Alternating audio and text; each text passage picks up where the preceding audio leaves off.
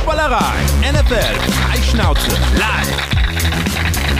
Es ist Montagabend 19 Uhr. Moin Moin aus der Footballerei hier oben am Volkspark. Patrick hier, einen wunderschönen, verregneten guten Abend. Und bevor ich irgendwas anderes mache, wir haben, Chris und ich haben uns gerade gefragt, wir haben ein riesen Campingcamp von Wacken Leuten gegenüber auf dem Parkplatz stehen. Der Grund, warum die hier sind, ist, weil sie noch nicht aufs Gelände dürfen. Keine Ahnung, wer montags schon zu Wacken fährt, wenn es am Wochenende danach ist, aber Wacken ist jetzt gerade hier um die Ecke. Es, ist, äh, es riecht nach Bier und Grillwurst und es ist laute Musik. Es ist richtig geil.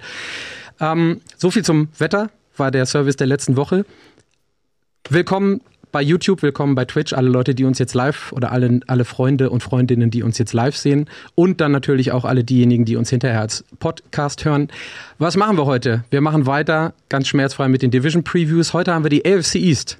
Guess what? Äh, da bin ich unter Umständen sogar selber persönlich dran interessiert, noch viel mehr als in den letzten Wochen. Dafür haben wir uns einen Gast geholt vom äh, Trash Talk Patriots Podcast und zwar den Frank aus Hannover, wie ich dann doch noch erfahren habe. Moin Frank, schön, dass du da bist. Ja, hallo, ich freue mich auch, dass ich dabei sein darf und äh, bin gespannt, wie das so wird. Ich glaube, ohne zu viel zu spoilen, das wird für einen Patriots-Fan äh, bezogen auf die letzten Jahre eine vielleicht etwas andere Situation, aus der heraus du sprechen kannst. Aber werden wir dann bei deiner Preview sehen. Mit dabei auch wieder ein Stückchen weiter darüber Luftlinie Daniel, moin, der heute die Bills übernimmt. Moin zusammen, freut mich. Und wenn auch farblich nicht ganz abgestimmt, übernimmt Sebastian heute die Dolphins. Ja, hallo und einen wunderschönen guten Abend. Äh, ich habe leider nichts in Dolphins-Farben. Ähm, und äh, ich muss bei diesem Wacken-Ding muss ich gleich nochmal einhaken. Also das Festival geht ja am Mittwoch los und Anreisetag ist deswegen heute und morgen. Und äh, das ist vollkommen normal, dass man da schon etwas früher anreist. Das haben wir das auch klargestellt. Das muss so. Hm? Ich muss gestehen, bei all den Festivals, auf denen ich schon habe arbeiten dürfen, auf die ich freiwillig gegangen bin, war ich bei Wacken nur einmal als Shuttlefahrer im Einsatz, an einem Pre-Tag, also Mittwoch oder Donnerstag, und noch selber nie beim Festival selber auf dem Gelände. Also das äh, steht noch auf der Bucketlist, wenn man das tun machen möchte. Tun, unbedingt. Ein, nicht, nicht, nicht diese Woche bei 15 Grad und Regen, komplett angesagt, aber äh, kommt dann in Zukunft wahrscheinlich nochmal. So, wie gesagt, ähm, schön, dass ihr alle dabei seid. Technik macht heute Chris, der mit mir im Studio sitzt. Die anderen drei sind remote dabei, wie gerade schon gesagt. Wir kümmern uns heute um die AFC East. Und ähm, eine durchaus interessante, das sage ich jetzt nicht nur, weil ich wieder diesen äh, Huthelm, hätte ich fast gesagt, diesen Hut hier aufhabe oder diese Mütze hier aufhabe. Eine durchaus interessante Division dieses Jahr, wo ordentlich Feuer drin ist. Und ähm, ja, wir werden mal sehen, wo wir rauskommen, weil gefühlt, glaube ich, sitzen hier vier Leute, die gerne vier Playoff-Spots vergeben wollen würden heute.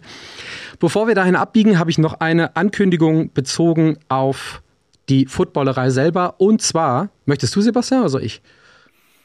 Nee, kann ich, kann ich ruhig machen. Ich ja, machen wir gerne. Dann über den, den, den sprichwörtlichen Hut auf. Ja. Ähm, genau. Ähm, los.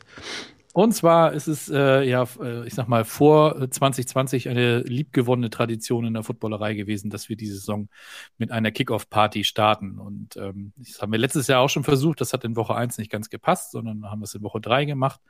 Aber wir haben äh, uns dieses Jahr entschieden, es wieder so wie im klassischen äh, Format zu machen. Also in Woche 1 äh, am ersten NFL-Sonntag wird es äh, eine Kickoff-Party geben. Und zwar äh, dort, wo sie auch beim letzten Mal stattgefunden hat, also 2019. Und zwar im Old McDonald in Hamburg-Eimsbüttel. Ähm, die Location sollte noch bekannt sein. Danke fürs Einblenden. Hier sieht man das Ganze einmal. Unten der QR-Code, der führt euch direkt äh, zum Ticket-Link. Ähm, die, die Basics stehen drauf. Wir beginnen ab 18 Uhr mit Einlass. Ähm, wir sind früher ja immer mal immer live gegangen von den Kickoff-Partys. Das machen wir dieses Jahr aus äh, organisatorischen, technischen Gründen nicht. Der Aufwand wäre dafür einfach zu groß. Deswegen 18 Uhr Einlass und dann, dass wir pünktlich um 19 Uhr mit den, mit den Spielen anfangen können auf äh, mehreren Leinwänden, Fernsehern und so weiter und so fort. Kann da alles äh, verfolgt werden, was das Herz begehrt. Ähm, wir haben uns dazu entschieden, 10 Euro Eintritt dafür zu nehmen. Dafür erhaltet ihr aber ähm, von unserem Sponsor Köpi äh, selbstverständlich zwei Freigetränke. Ähm, das ist einfach für uns auch, damit wir ein bisschen besser planen können und sowas alles. Ne? Also Tickets können, wie gesagt, ab jetzt sofort äh, erworben werden. Wir freuen uns natürlich sehr, wenn ihr zahlreich erscheint. Wenn ihr irgendwelche Wünsche habt, zum Beispiel, wenn ihr mit keine Ahnung, zwölf Leuten kommt und unbedingt alle zusammensitzen wollt, dann könnt ihr mir gerne eine Mail schreiben an sebastian.footballerei.de. das nehme ich dann alles auf, das äh, vermerke ich dann und dann kriegen wir das auch auf jeden Fall hin. Und äh, ja, wenn ihr Fragen habt, äh, immer raus damit, auch gerne äh, entweder jetzt im Chat oder über die Socials und so weiter und so fort. Und dann hoffentlich äh, werden wir dann einen sehr schönen ersten NFL-Sonntag hier in Hamburg mit euch zusammen verleben können. Geilo, ich freue mich drauf, auf jeden Fall.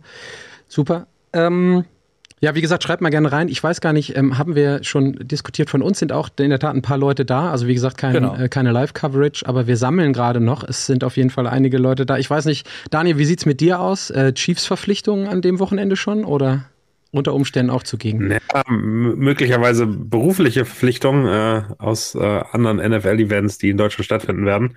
Aber mal gucken. Also ich hoffe, ich hoffe sehr, dass äh, ich dabei sein kann. So, Frank, jetzt müssen wir dich triggern, dann musst du noch aus Hannover eingaloppieren. ja, ich habe natürlich in Hannover mit der Patriots Nation HAJ in der Mitte geschrieben. Ich habe mal hier so ein bisschen hoch. Oh, warte, alles hm. verkehrt. Ähm, auch noch meinen eigenen Fanclub äh, in Hannover. Ähm, von daher haben wir da ja auch immer die äh, wöchentlichen Watching-Partys.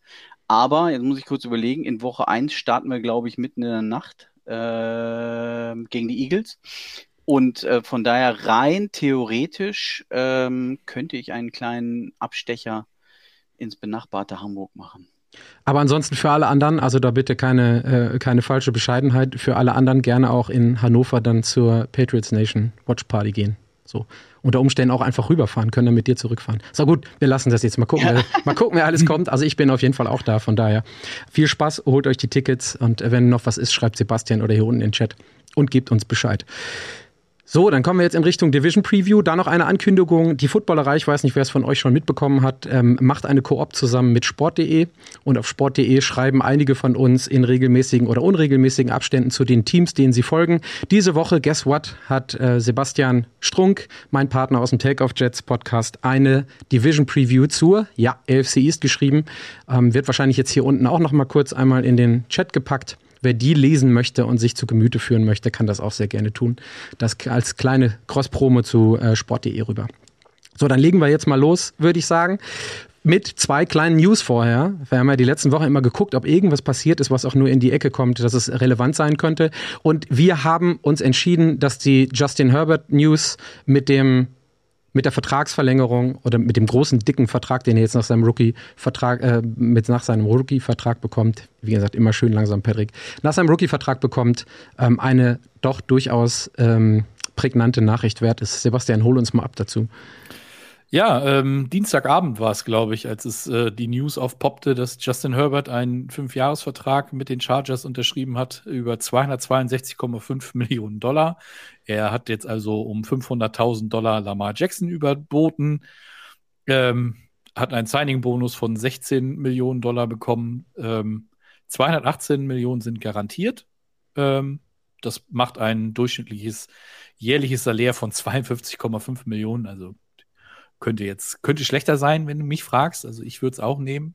Ähm, ich kann aber den Ball nicht so gut werfen wie er. Also von daher, es war ja zu erwarten, ähm, dass er früher oder später ähm, seinen Vertrag unterschreiben wird. Also für mich war die Frage, ob er oder Joe Burrow ähm, der Erste ist, der von diesen beiden äh, seinen neuen Deal bekommt. Es war jetzt, wie gesagt, Justin Herbert und den haben die Chargers jetzt quasi bis 2029 unter Vertrag. Und in den ersten ein, zwei Jahren sogar noch ein bisschen Cap-Ersparnis, glaube ich. Mhm. Ähm, also ein bisschen mehr Flexibilität, weil der Vertrag dann erst quasi in anderthalb Jahren oder in, nach, der, nach der nächsten Offseason richtig ähm, reinkickt. Genau, ab 25 geht es dann los. Mhm. Hat ein Cap-Hit von 37 Millionen, danach geht es hoch auf 46, 58, 71.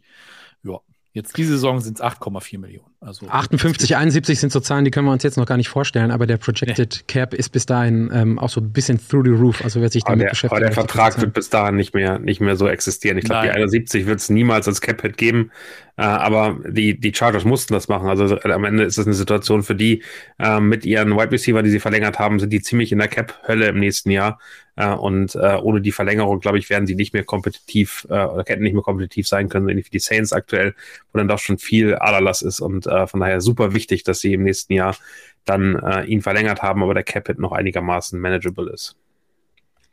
Dann lass uns mal kommen. Sid Fabel schrieb es gerade, das nehme ich direkt als Übergang äh, zur zweiten News und zwar der Verletzung von Joe Burrow. Du, ähm, da kommt ja dann auch noch mal irgendwann ein Vertrag. Jetzt gerade hat er sich aber, ich weiß gar nicht, ich habe das Video gar nicht gesehen, ich habe hinterher nur Fotos gesehen, ist umgeknickt. Also war es eine Action Injury oder war es? Ist nach rechts gescrambled äh, und ist dann sozusagen nach zwei drei Schritten schon hat man ist er nur noch also fing an zu hinken auf dem anderen Bein und äh, man merkt ihm die Schmerzen an, hat sich dann äh, mehr oder weniger auf den Boden gelegt und wurde abtransportiert. Ähm, nicht schön, äh, aber wirklich ohne, ohne Gegnerkontakt, keine, keine Geschichten, scheint eine Zerrung zu sein in der Wade, ähm, kann auch ein Muskelfaserriss sein, Muskelbündelriss. Im Worst Case ist, glaube ich, so schlimm ist es nicht. Er Herbst soll einige Wochen, ich, ne? genau, hm. ähm, er soll einige Wochen ausfallen.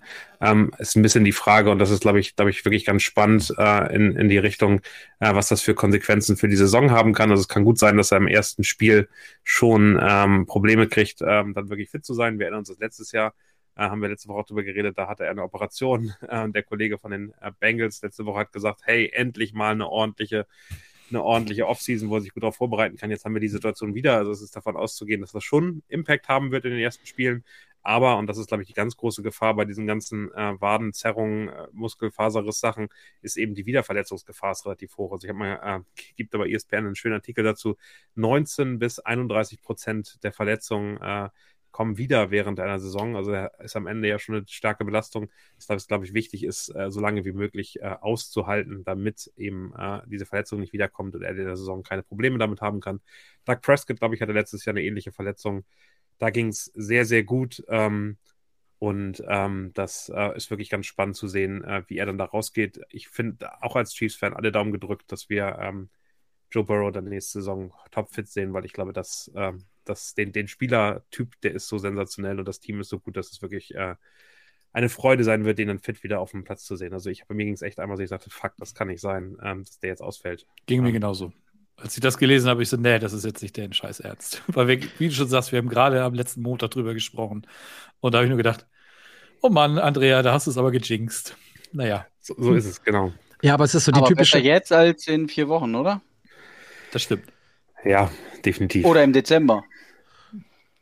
Ich ja, also mit der, direkt. Hm? Bitte, also ich mit der Trevor Simeon geholt äh, bei Fantasy. Das war nochmal mein Ding, dass ich dachte, er hat die ersten Spieltage Quarterback, der in dem Team spielen kann, der wird schon ein paar Punkte machen.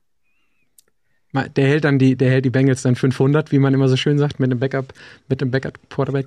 Also wie gesagt, mir macht eher dann auch das, was du gerade zitiert, das ISBN, was sind es? Wieder Verletzungswahrscheinlichkeit 19 bis 30 Prozent. Ist dann eine Frage, ob man ihn, ähm, wenn man einigermaßen gut reinkommt in die, in die Saison und da, gut, wir haben es letzte Woche gehabt, jetzt weiß ich gar nicht das Starting-Programm von den Bengals, Browns, ob man ganz, ganz simpel. Browns, äh, Ravens, Rams, Titans aus denen sollte man 2-2 gehen, mindestens, mhm. damit man mhm. in die Saison reinkommt. Oh, dann könnte man ihn unter Umständen noch eine Woche länger sitzen lassen und ähm, geht unter Umständen bei der Verletzung nicht das Risiko ein. Dann sind es vielleicht eher 19 statt 31 Prozent, was dann deutlich besser aussieht.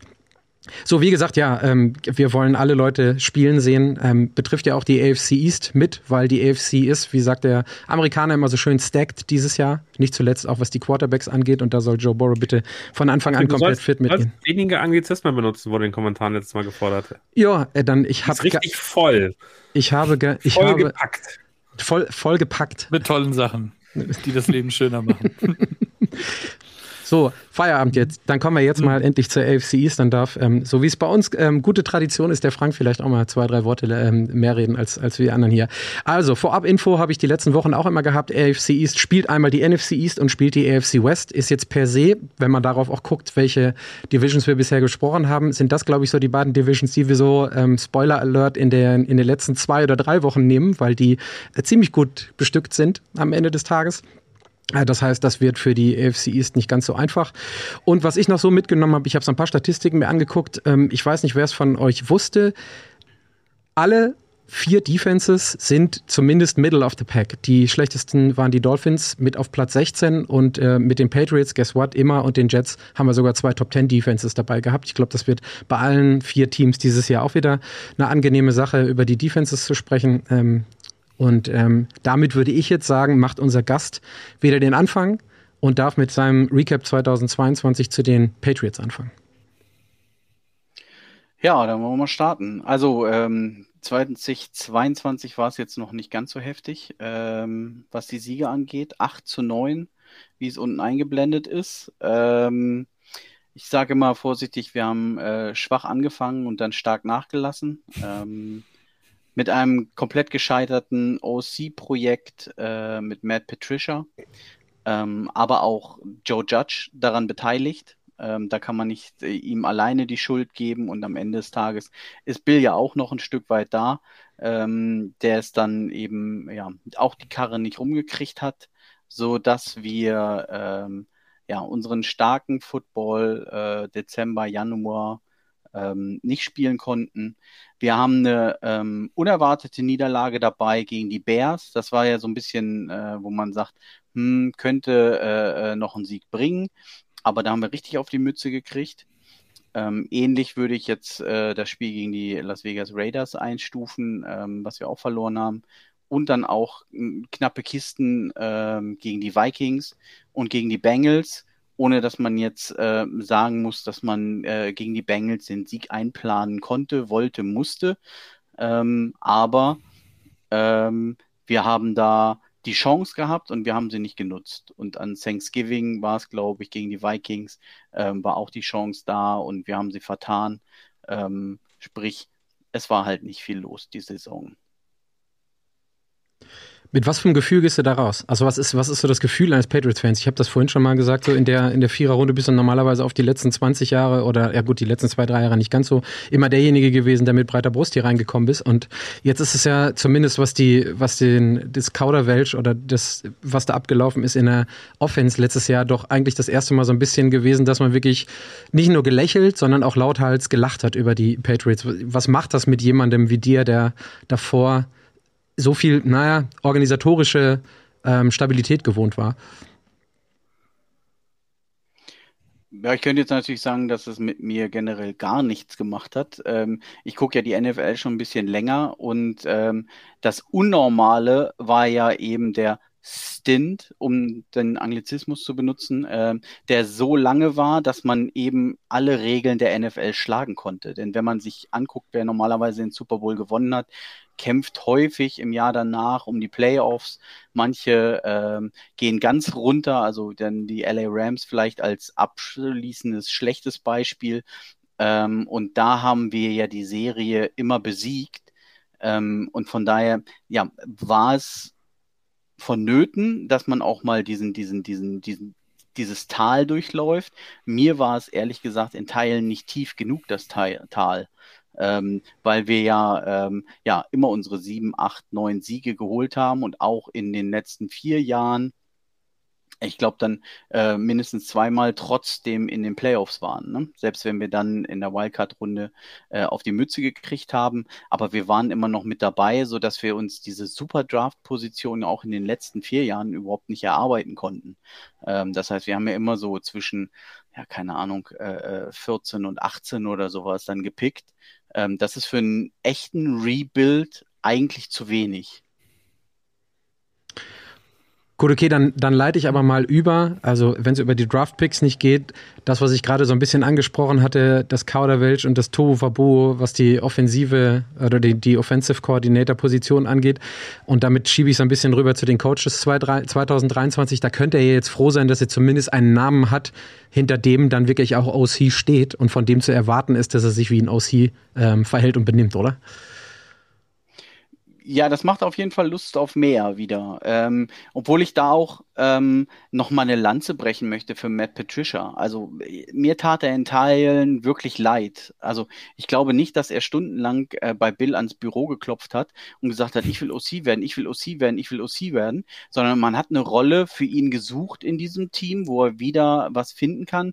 Man wollte in der Defensive, zu der wir ja auch im Coaching-Staff 23 gleich noch kommen, ähm, nicht Das war die Überleitung. Du kannst direkt, du kannst direkt rübergehen. Das war quasi schon so die. Ich wollte dich da so hinschubsen. Sorry.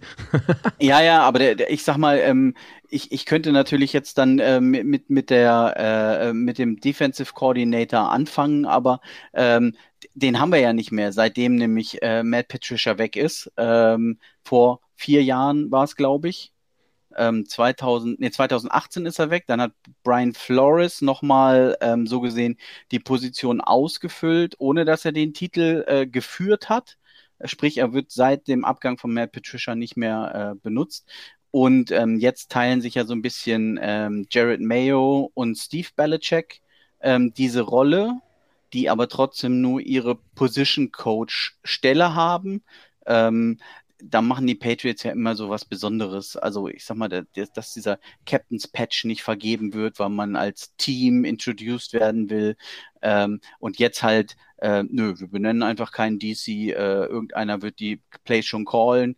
Ähm, und ähm, ja, da muss man halt so ein bisschen ähm, gucken, wie, wie, wie das dann ähm, ist. Und dann steige ich beim Coaching 2023 natürlich bei Belichick ein.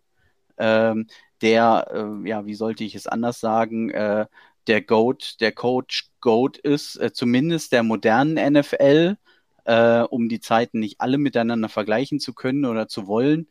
Ähm, da wurde ja so ein bisschen gesagt, dass er gegebenenfalls auf einem Hot Seat sitzt und dass äh, der Owner ähm, Robert Kraft ähm, ihn gegebenenfalls nach einer erfolglosen Saison auch feuern würde. Das sehe ich auf gar keinen Fall so. Ähm, ich sage, es gibt einen einzigen bei den Patriots, der Bill Belichick feuern kann, und das ist Bill Belichick selber, wenn er nämlich die Schnauze voll hat. Also ähm, da müssen wir auf Ewigkeit, äh, ich sag mal, mit dem Dankbarkeitspolster ihn ausstatten. Da darf er alles umreißen äh, und er wäre trotzdem immer noch tragbar. Und ich glaube nicht, dass aus ihm, also ich sag mal, das Feuer aus ihm raus ist. Ähm, wenn ich sehe, dass er den All-Time-Win-Record äh, jagt, es hat noch ähm, 20 Siege auf Hallas und 30 auf Don Schuler. Ähm, und ich glaube, die will er voll machen. Und ich glaube auch Robert Kraft wüsste, sobald er bei den Patriots aus der Tür raus wäre, gibt es mit Sicherheit, na, ich will mal vorsichtig sagen, 10 bis 12 Teams der NFL, die an ihm interessiert wären um ihm einen Anschlussvertrag zu geben. Und ähm, man hat gesehen, dass das mit Tom Brady damals nicht so gut gelaufen ist, wenn man äh, ihn gehen lässt, einfach weil er dann woanders den Erfolg hat und äh, die Aufmerksamkeit auch hingeht. Und das passiert ihm, glaube ich, auch nicht nochmal. Dann lass uns mal gucken auf das, was ihr dann wirklich, also wenn ihr diese Titel nicht gerne vergibt, mit all den Patches, die ihr auch nicht gerne vergibt, habt ihr jetzt aber wieder jemanden, der wirklich Offensive Coordinator ist und den man auch kennt als äh, Head Coach von früher, aber auch eben als äh, Offensive Coordinator.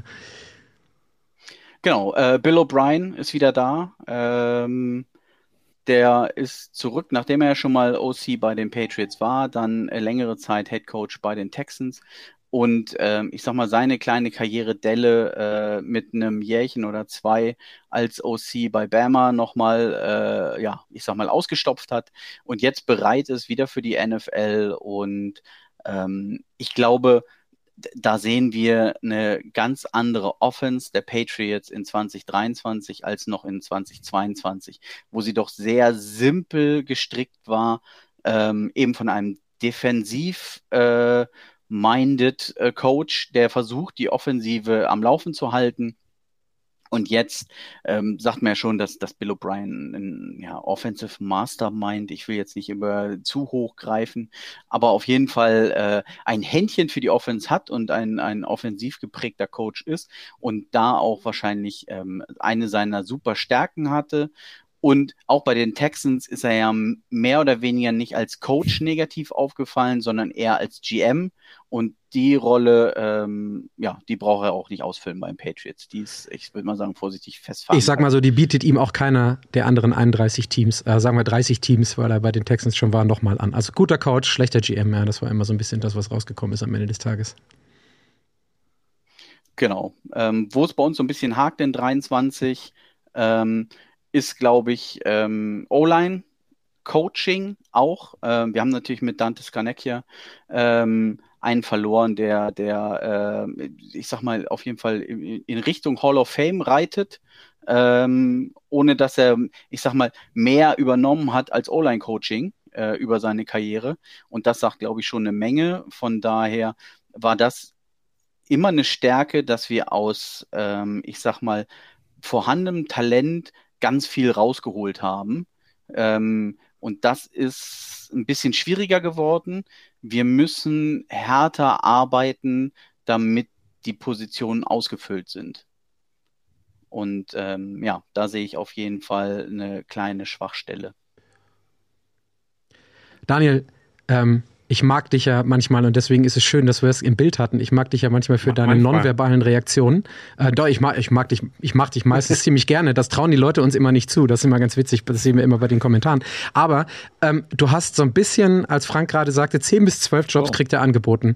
Ähm, dann sagtest du, oder hast du eher so mit dem Kopf geschüttelt äh, und wolltest zu verstehen geben, nee, glaubst du nicht. Glaubst du, es sind mehr, oder glaubst du, es sind weniger? Ich glaube, es sind deutlich weniger, weil ähm, am Ende die, die, die Magie gerade so ein bisschen, ein bisschen verloren geht mit dem Abgang von, von Tom Brady auf der einen Seite. Ich glaube auch, also Goat für mich, äh, für mich völlig legitim mit den Erfolgen. Aber ich glaube schon, dass da so ein bisschen auch ähm, was, was verloren gegangen, gegangen ist äh, über die letzten Jahre. Und für mich, und das ist, glaube ich, ähm, mir ganz, ganz, ganz wichtig, ich glaube, dass Bill Belichick ohne die Patriots nicht geht und die Patriots irgendwann lernen müssen, ohne Bill Belichick zu leben. Und das wird ein harter Schritt. Und äh, ich glaube, das äh, sieht man aktuell, dass ohne dieses Konstrukt, was so lange so gut funktioniert, was sich so eingegroovt hatte, es schwer ist, die, die Kultur zu halten, wenn man eben keinen Erfolg hatte. Das haben andere Coaches aus der Bill Belichick, ähm, aus dem Bill Belichick ähm, Tree irgendwie gelernt, dass es unfassbar schwer ist, ähm, dieses harte Disziplin ohne den dazugehörigen Erfolg irgendwie aufrechtzuerhalten. Und ich glaube, ähm, dass es eine gleiche Problematik geben könnte mit, äh, mit, die es aktuell da ist. Wenn der Erfolg nicht da ist, ist es schwer, diesen gleichen Groove zu haben, jeden Tag da reinzugehen und zu sagen, wir geben alles und es ist super hart und wir verzichten auf alles, was es gibt. Das war eben die Zeiten von Tom Brady, do your job. Und ich glaube, dass ähm, insgesamt der Coaching-Staff mit all dem, was er hat, gerade darum kämpft, wieder dieses Gefühl zu haben, ohne dass man den gleichen Erfolg haben kann. Und das ist ähm, wirklich ein ganz spannendes Experiment. Ich glaube, da werden wir in den nächsten fünf bis zehn Jahren sehr viel darüber lernen, wie dieser Coaching-Staff unter Bill Belichick funktioniert hat. Ich glaube, dass sehr viele Teams Angst hätten, sehr viele Owner Angst haben, so einen mächtigen, so einen erfahrenen Coach, der aber auch wirklich oldschool ist und äh, der am Ende, äh, wo man nicht weiß, aber funktioniert. Und ähm, ich meine, alle seine Coaches haben mehr oder weniger nicht funktioniert. Ich weiß nicht, Vrabel war ja nicht unter ihm Coach, sondern nur Spieler, aber ansonsten fällt mir kein Spieler an, der langfristig wirklich Erfolg hatte ohne ihn. Ähm, und von daher bin ich so ein bisschen vorsichtig. Ich glaube, dass sich kein einziges NFL-Team außerhalb der Patriots Bill Belichick aktuell antun würde. Vor allen Dingen, weil er ja auch nicht mehr der Jüngste ist. Ne? Das muss man ja auch ganz klar so sagen. Du, das wäre so, ich sag mal, so ein bisschen gegen den Trend, den es äh, in der NFL eben gibt, dass du dir halt junge, unverbrannte äh, Headcoaches reinholst. Klar, also das Belichick diese, ja, der würde sicherlich jedes Team irgendwo noch weiterbringen, aber du hast halt äh, auf lange Sicht nicht gut davon. Ne? Der wird ja nicht, wie ich glaube, äh, was war das hier, Bobby Petrino, der, der so ultra lange am College gecoacht hat und sowas. Also das äh, wird Belichick ja sicherlich nicht machen. Also grundsätzlich glaube ich, dass äh, Belichick noch sehr, sehr lange coachen wird. Ähm, den wirst du mit den Füßen voran aus irgendeinem Lockerroom tragen. Ähm, ich glaube nicht, dass er in den Sonnenuntergang reiten will von seiner ganzen Art. Wenn man weiß, wo er herkommt, also auch mit seinem Vater als Coach Navy, ähm, der ja bis ins hohe Alter ähm, ähm aktiv war und ähm, so gesehen Bill Belichick vom, vom ersten Atemzug seines Lebens äh, Coaching ähm, ja, geatmet hat. Und ich glaube, das wird auch mit dem letzten Atemzug erst seinen Körper verlassen.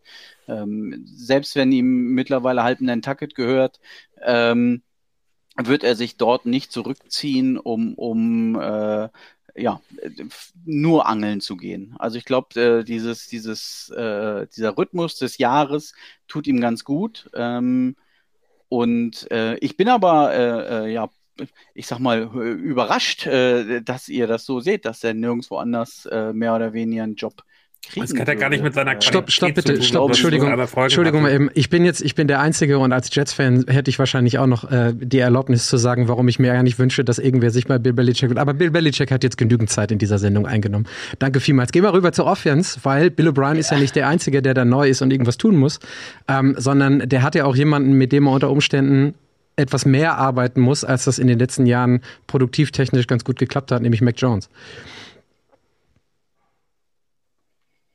Ja, Michael McCorkle Jones ähm, in seine dritte Saison. Ähm, und ich glaube, dass er reibungslos an seine Rookie-Saison anknüpfen kann. Ähm, ich bin wirklich von ihm überzeugt, von seinem Work Ethic, äh, von seiner Spielintelligenz, ähm, da hat er letzte Saison sehr gelitten darunter, dass ihm eben dieses Coaching, diese Stütze äh, gefehlt hat, was ihn weitergebracht hat. Und somit ist in unserer Offense ähm, der wichtigste Neuzugang ähm, der OC mit Bill O'Brien, den wir ja schon besprochen haben, und die Zusammenarbeit mit Mac Jones. Ich glaube, das wird wunderbar. Ähm, und hoffe auch, dass wir endlich wieder äh, 12 Personnel Double Tight End Offense sehen werden. Wir hatten ja ähm, mit Jono Smith und Hunter Henry äh, in den letzten zwei Jahren die Möglichkeit, das zu spielen. Ähm, das wurde aus meiner Sicht fahrlässig gelassen. Ähm, aus welchen Gründen auch immer. Jono Smith ist weg, dafür Mike Gesicki ähm, von den Finns gekommen. Und ähm, ja, wir haben dort halt äh, die Möglichkeit zu alter Stärke zurückzukehren auf dieser Position. Ähm, die Namen, also es wurde auch ja von, von Medienvertretern schon gesagt, äh, dass äh, Nuancen der äh, Gronk Hernandez Offense, und damit meine ich nur On-Field, ähm, zu sehen sind. Und ähm, das wäre natürlich die Show in Tüten. Also müssen wir nicht damit rechnen, dass Bailey Zappi irgendwann in Woche 5 oder so ähm, übernehmen muss für Mac Jones, meinst du? Okay. Schließe ich aus. Haben, äh, haben Bill O'Brien und Mac Jones in Alabama eigentlich zusammengearbeitet oder war es nur unter Sarkisian? War es Sarkisian, glaube ich, ne? Okay. Mhm. Genau. Also ähm, Mac Jones soll daran beteiligt gewesen sein, ähm, Bill O'Brien für Bama zu empfehlen und unterzubringen. Also auf jeden Fall ein gutes Wort eingelegt vielleicht sogar mit dem Wissen, dass er ihn später nochmal brauchen wird und er diesen äh, Schwung von Bama mitnehmen will. Aber ähm, in dem, also äh, Mac war weg und dann hat äh, Bill O'Brien angefangen. Okay. Daniel, kurze Antwort. Offense letztes Jahr Patriots Nummer 19 mit Bill O'Brien und Mac Jones besser dieses Jahr? Ich glaube, dass die, die Offense ähm, zwei große äh, Signings hat. Bill O'Brien, wie schon gesagt, wahrscheinlich der größte Upgrade auf einer Koordinator-Position der gesamten Liga. Also ich glaube, der, der Schritt wird unfassbar sein. Ich habe mir gerade nochmal angeguckt, wie, wie schlecht äh, Matt Patricia mit seinen Units auch davor war. Auch die Defense war immer im letzten Drittel, ähm, äh, ob nun bei den Lions oder das letzte Jahr bei den Patriots auch. Also das ist im Ende, keine Ahnung, weiß ich nicht, wieso der weiteren Erfolg hat. Das ist aber auch eine der ganz großen Mysterien. Und äh, mit Juju, glaube ich, einen Receiver bekommen, der einfach, wenn er gesund ist und das Knie muss halten, das ist, glaube ich, ganz, ganz wichtig, äh, wirklich jemanden, der einfach eine sichere Passoption ist. Und genau das braucht ein immer noch junger Quarterback wie Mac Jones, der im letzten Jahr ein Jahr verloren hat. Jetzt hast du aber nicht gesagt, ob besser als Nummer 19, oder? Besser als Nummer 19. Besser als Nummer Nicht 19. viel, aber Top 16 freue ich mich. gut. Bevor, bevor, bevor Frank dir da jetzt ähm, textmäßig widersprechen kann, denn ich glaube, es kommt dann gleich bei den Noten, springen wir einmal rüber zur Defense, Frank, ähm, die ja letztes Jahr schon alles andere als schlecht war und äh, dieses Jahr auf jeden Fall auch, ähm, wie soll es anders sein, bei den Patriots und bei Bill Belichick so ein bisschen im Fokus stand. Ja, also waren das meine Takes für die Offense schon? Ich dachte, ich habe noch zwei. Ähm, Du hast Bill O'Brien und Mac Jones von mir so Wir haben noch die bekommen? Wide Receiver und die äh, Running Backs noch gar nicht äh, ähm, besprochen. Aber die, äh, die machen die, natürlich. Ist die ich kann von hart Start. Wir können mal hören, weil die O-Line finde ich nämlich relativ entscheidend in dieser Offense. Naja, die O-Line hatte ja gerade schon. Das muss ich ja fairerweise sagen. Die war ja schon da. Ah. Aber bitte, sag gerne noch mal was zu den Wide Receivers und ja, obwohl, das habe ich ja nur beim und ich habe die O-Line ja natürlich nur im äh, Coaching erwähnt mit Dante Scarnecchia. Ähm, zu, als Unit selber ähm, mit dem äh, schwer übergewichtigen Trent Brown und ähm, 30 bis 34-jährigen äh, Backups auf Tackle stehen wir nicht so gut da. Also ich hätte mir auf jeden Fall äh, im Draft ähm, einen Tackle in Runde 1 gewünscht. Ähm, da bin ich leider nicht erhört worden. Und so müssen wir halt mhm. mit äh, Calvin Anderson, Riley Reeve und Connor McDermott ähm, ähm, auf äh, Tackle antreten. Und das ist tatsächlich für mich ein Zünglein an der Waage. Wenn ich das ähm, ähm leicht verschlechterte Coaching in dem Bereich sehe, die halt nicht mehr ähm, ja, Gold machen aus äh, normalen äh, Spielern, dann ist das äh, oder kann das ein Problem sein. Ähm, ich hoffe, dass sie solide genug ist, um zu halten, um unser gutes Run-Game, äh, wo ich jetzt dann bin, äh, mit Mondre, also äh, Ramondre Stevenson, mit einer über 1000 Yard Saison, ähm, dass er die wiederholen kann. Ähm, obwohl wir natürlich mit diesem RB1 nicht so richtig umgehen können. Wir sind ja schon seit zehn Jahren dafür bekannt, ein drei- oder vierköpfiges Monster auf RB zu haben. Ähm, und das sehe ich auch in diesem Jahr wieder. Da sind wir ganz gut aufgestellt. aktuell äh, besuchen uns ja viele ähm, ehemals erfolgreiche Running Backs wie Ezekiel Elliott und ähm, Leonard Fournette. Ähm, Delvin Cook soll sich auch immer wieder über die Presse reinschreiben. Von daher gucken wir mal, ob wir da noch jemanden signen können. Aber ansonsten sind wir mit unseren äh, Draftpicks aus dem letzten Jahr und Ty Montgomery einigermaßen aufgestellt. Äh, interessant ist tatsächlich dieser Wide Receiver Room, äh, den ich in der Tiefe sehr, sehr gut finde.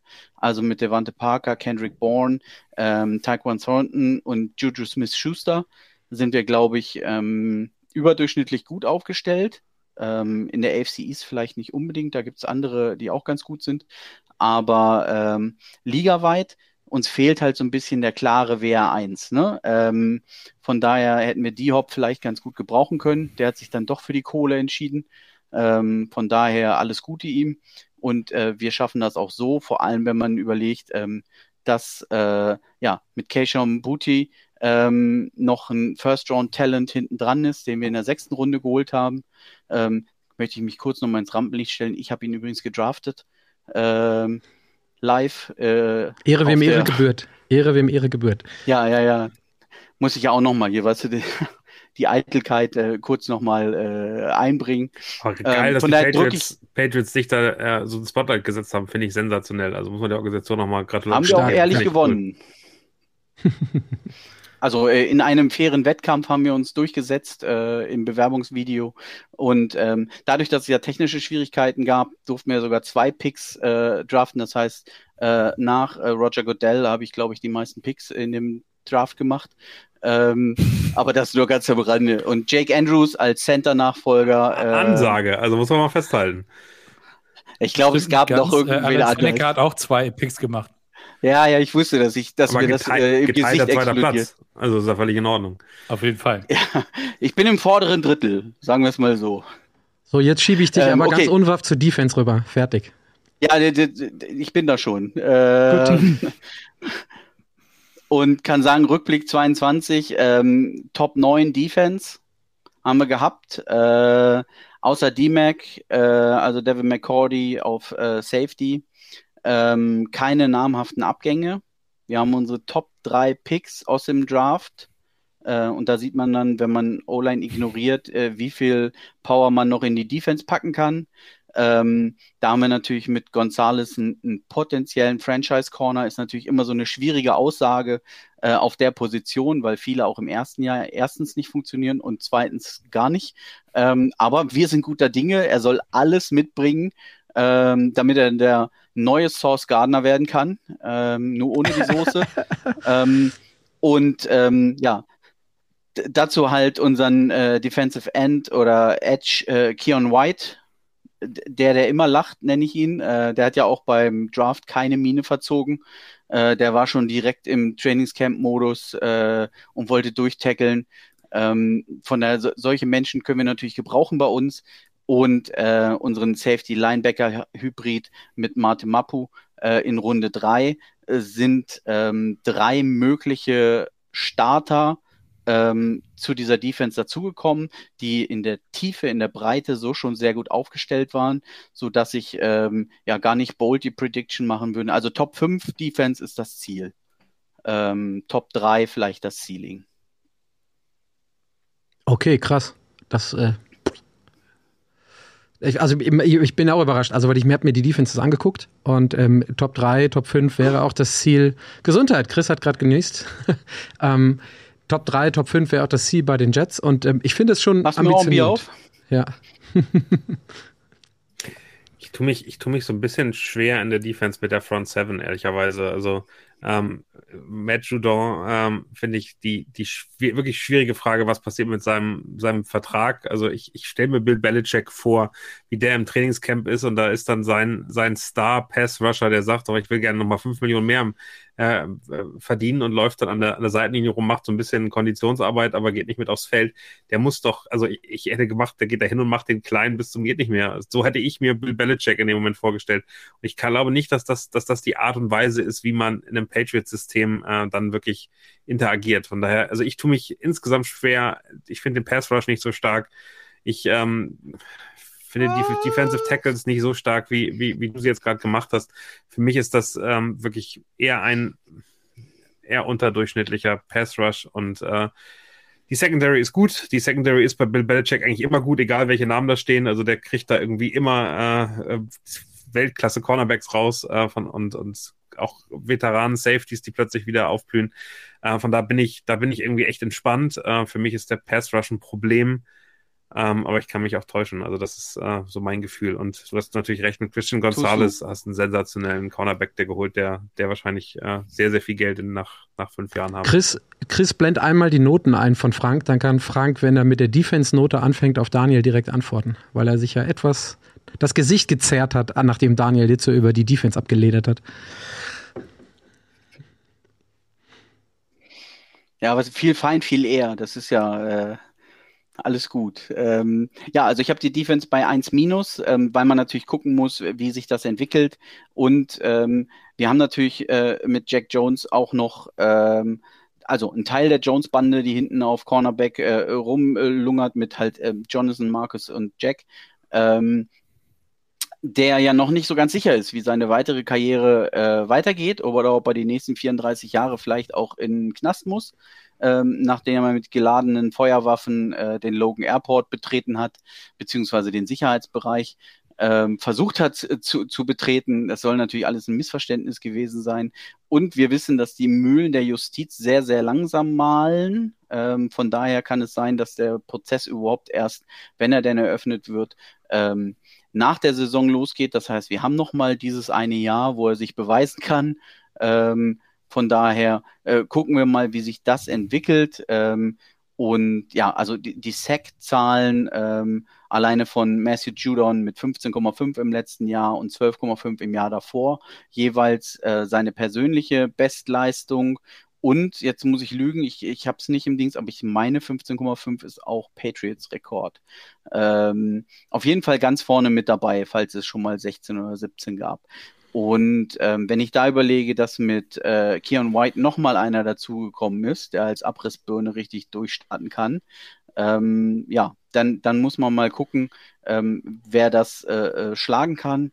Und auch äh, die Tatsache, dass ähm, äh, Josh Uche und auch Kyle Duggar, ohne dass der jetzt besonders für den Pass Rush zuständig ist, äh, im Contract Year sind. Die wollen auch Besonderes zeigen und ihre Successor ja mit Mapu und Keon White schon gedraftet sind, ähm, gibt es da mit Sicherheit einen extremen ähm, Konkurrenzkampf ähm, und eine hohe Dichte in der Tiefe.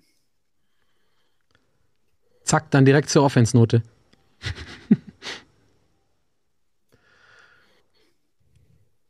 Ja, habe ich eine 3 Plus ähm, erstmal vergeben ähm, mit, mit viel Upside, würde ich vorsichtig sagen. Ähm, wie gesagt, ähm, wir, wir, haben die Chance, besser zu werden, aber ich wollte jetzt auch die Bürde für Mac Jones nicht zu hoch legen.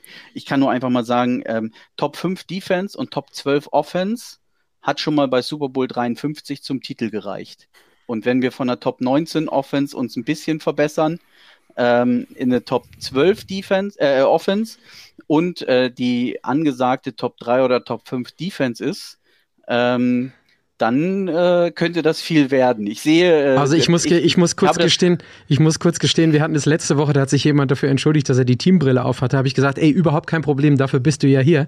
Also deine Teambrille ist ganz groß für alle, die jetzt gerade nicht im Video sind. Also Top 12 Offense finde ich richtig gut. Ist, äh, da muss ich, muss ich ein bisschen drüber schmunzeln, aber das finde ich cool. Ich sage ja nur, dass es dahin gehen könnte. Deswegen, aber also Easy. Top 12 Offense ist natürlich noch keine 3 plus, ne? Das wäre jetzt so die, die, die Top 16 Offense, die äh, Daniel äh, projected hat. Ja, und Coaches 2 ähm, setzt sich halt ähm, dadurch zusammen, ähm, früher war das immer auf dem Zeugnis, äh, wenn ich bei DC äh, N.E. nicht erteilt, äh, weil wir haben keinen, das hat so ein bisschen das Coaching runtergezogen ähm, bei äh, Ist das nicht der Bill, Sohn von Bill Belichick? Steve? Ja, mit, mit Mayo zusammen, glaube ich, ne? Also. Genau, aber der Titel ist nicht vergeben. Ne? Also das ist äh, ein großes Mysterium, äh, wer denn nun tatsächlich die Defense callt und äh, an welchen Stellen. Ähm, man will vielleicht auch Steve Belichick nicht diese Bürde aufhalsen, äh, dass er den Titel trägt. Mal davon abgesehen, dass ja jahrelang auch immer die DCs äh, weggekauft wurden, äh, wo man sagt, ja, man kann uns keinen DC nehmen, wenn wir keinen ernennen. Ähm, von daher, vielleicht liegt es auch daran. Irgendwer. Äh, eins, äh, Bill Plus und äh, DC äh, nicht erteilt, macht dann halt eine Gesamt 2. Ich hatte immer gesagt, also Special Teams haben wir ein bisschen äh, nachgelassen äh, im Coaching. Ähm, da haben wir ja überdurchschnittlich viele Fehler gemacht, äh, gerade im Punt-Game. Ähm, das war gruselig im letzten Jahr ähm, und in der O-Line halt auch ein bisschen mehr Probleme. Aber äh, deswegen halt nur eine solide 2. Gut, irgendwer hatte okay. gerade also vorhin, wir sind sagen, jetzt wir sind jetzt gerade bei Twitch live, weil YouTube Probleme hat. Es sind ausnahmsweise mal nicht wir, die Internet und oder Sound und oder Video Probleme haben, sondern YouTube hat Probleme. Also alle, äh, es wurde gerade auch schon in, dem, in den YouTube-Kommentaren gepostet, gerne alle rüber zu Twitch, da läuft es. Und da kam gerade ein ähm, Kommentar, ich weiß jetzt gerade nicht von wem es war, das sind ja Remo-Noten. da musste ich so ein bisschen schmunzeln. Das ist aber, ähm, wie gesagt, es sei dir erlaubt, Frank, ist ja auch richtig, die Teambrille aufzuhaben. Absolut. Wir ja haben es Wurde mir im Vorgespräch so gesagt, dass ich äh, die aufsetzen soll und das, äh, also so einen Wunsch erfülle ich natürlich mit Hand. Ich war, ich war derjenige, der es dir gesagt hat. Ist alles fein. Alles das richtig. war übrigens, ähm, es war Kasigol, ein, äh, ja. einer von deinen Jets-Freunden. einer von meinen Jets-Freunden. Nee, so gut. Dann ja, freu, genau. dich, freu dich auf meine Noten. Ein Freund der Sendung. Freu, mich, freu, dich auf, freu dich auf meine Noten.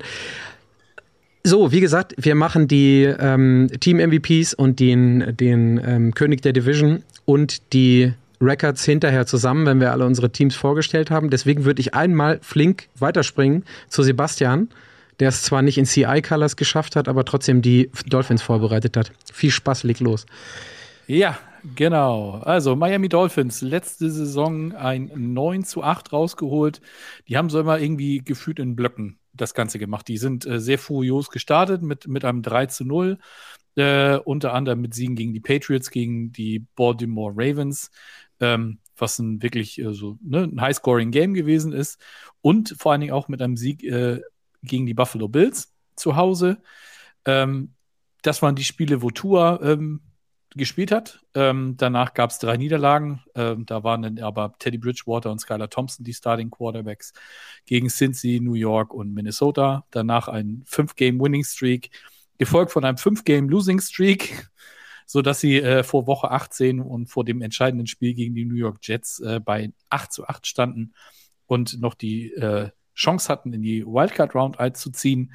Und äh, das Ganze haben sie mit einem glorreichen 9, äh, 11 zu 6 dann auch erreicht. Also es war, wenn ich mich recht entsinne, ein, ein wirklich ein Spiel für Liebhaber. Ähm, du kannst es wahrscheinlich bestätigen, Patrick. Ähm, war war jetzt nicht unbedingt äh, was Schönes anzusehen. Was aber alle Spiele der Jets in der zweiten Saisonhälfte waren Spiele für Liebhaber. Kann ich, äh, kann ich so bestätigen. Muss ich so leider genau. bestätigen. Ja. Und äh, dann ging es aber in der äh, Postseason, die dann erreicht wurde, in der Wildcard Round, äh, wieder gegen die Buffalo Bills als Seventh Seed eingezogen, gegen die zwei äh, aus Buffalo. Und da haben sie denkbar knapp, finde ich, verloren. Also alle drei Spiele gegen Buffalo waren, waren tatsächlich sehr knapp. 34, 31 hieß es am Ende wieder äh, ohne Tour mit Skylar Thompson als, als Passer. Ähm, das ist natürlich so ein bisschen das Problem gewesen. Und ähm, das ist, glaube ich, auch, finde ich, so da kommen wir gleich zu, wenn wir über die Offense sprechen, aber das sind so die, die Hauptprobleme, die die Dolphins äh, definitiv letztes Jahr hatten. Ähm, ich bin tatsächlich sehr gespannt, ob sie das Ganze irgendwie, ja, ein bisschen besser in den Griff kriegen. Ähm, ich würde auch gleich weitergehen zu den Coaches. Da mach hat das, sich ja auch definitiv was getan. Ne, ähm, Mike McDaniel ist in seinem zweiten Jahr als Head Coach äh, der Miami Dolphins. Und äh, nachdem er letztes Jahr gab es ein Run-Game-Coordinator und einen Passing-Game-Coordinator. Das hat irgendwie nicht so ganz funktioniert. Da haben sie sich jetzt klipp und klar entschieden, haben einen festen Offensive-Coordinator und äh, haben da wirklich jemanden, der da äh, wirklich den Hut auf hat, sage ich jetzt mal. Und ähm, nachdem äh, Frank es eben bei den Patriots in der Offense hatte, dass äh, der Koordinator quasi einer der besten äh, Neuzugänge ist, so ist es in Miami genau dasselbe. Und zwar haben sie in der Defense ähm, gemerkt, okay, da müssen wir was tun. Das hat letztes Jahr nicht ganz so funktioniert. Und dann haben sie, finde ich, einen der größten Namen gelandet ähm, mit Vic Fangio, ähm, absoluten ähm, Top-Coach geholt für die Defense und äh, das wird sicherlich auch äh, nötig sein in dieser Division. Wir wissen alle, das wird sehr eng und äh, umkämpft werden und da kann so eine Koordinator-Position, denke ich, einige Nuancen noch mal mehr rausholen, genau, wenn's, gerade wenn es eben so einer ist, wie es Fangio ist. Ähm, okay.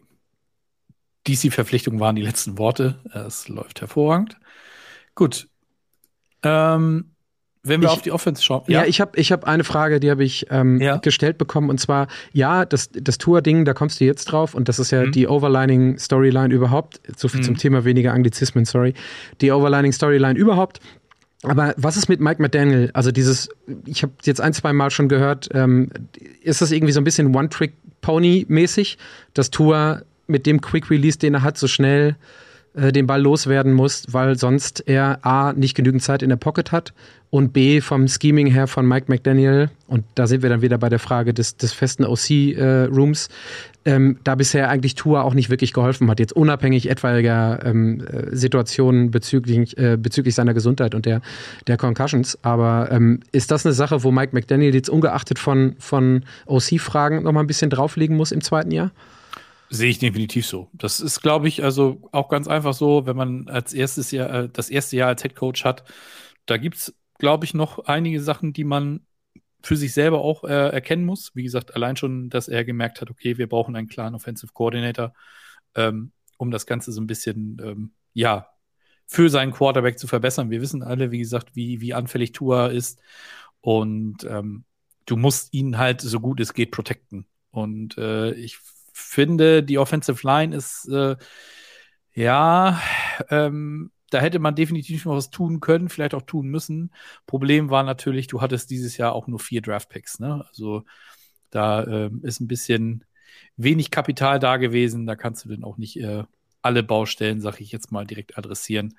Ähm, aber schauen wir mal, wie das, äh, wie das denn jetzt im, im Jahr zwei unter Mike McDaniel wird, weil ich glaube, an sich ist er ja ein, ein, auch so ein kreativer Kopf, kommt aus der Shana- Shanahan-Schule.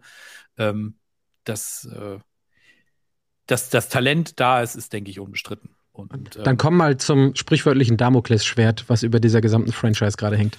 Ja, das ist äh, eben, wie gesagt, Tua Tango Vailoa. Ne? Geht jetzt in sein viertes Jahr, äh, 2020 gedraftet worden und hat bisher auch keine Saison komplett verletzungsfrei spielen können. Am Anfang war es äh, in Jahr eins war es die Hüfte und dann ging es ja dann los mit den Concussions. Äh, letztes und vorletztes Jahr hat er jeweils 13 Spiele gemacht.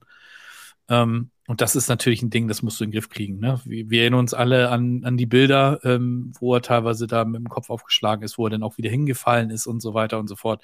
War wirklich unschön und man kann halt wirklich nur hoffen, dass für den Jungen, dass, dass das nicht irgendwie wirklich gravierende Spätfolgen irgendwann haben wird. Und äh, ich wünsche ihm halt wirklich, dass, dass er eine wirklich tolle und, und erfolgreiche Karriere haben kann. Ähm, allein auch wenn man sich so sein, die Skill Position, Skill Position Player in Miami anguckt, du hast halt mit Tyreek Hill und Jalen Waddle einfach einen der besten One-Two-Punches, den du auf Wide Receiver haben kannst. Ne? Hill äh, letztes Jahr aus Kansas City gekommen, ähm, sofort eingeschlagen und Waddle eben, wie gesagt, auch, auch der Alabama-Kid.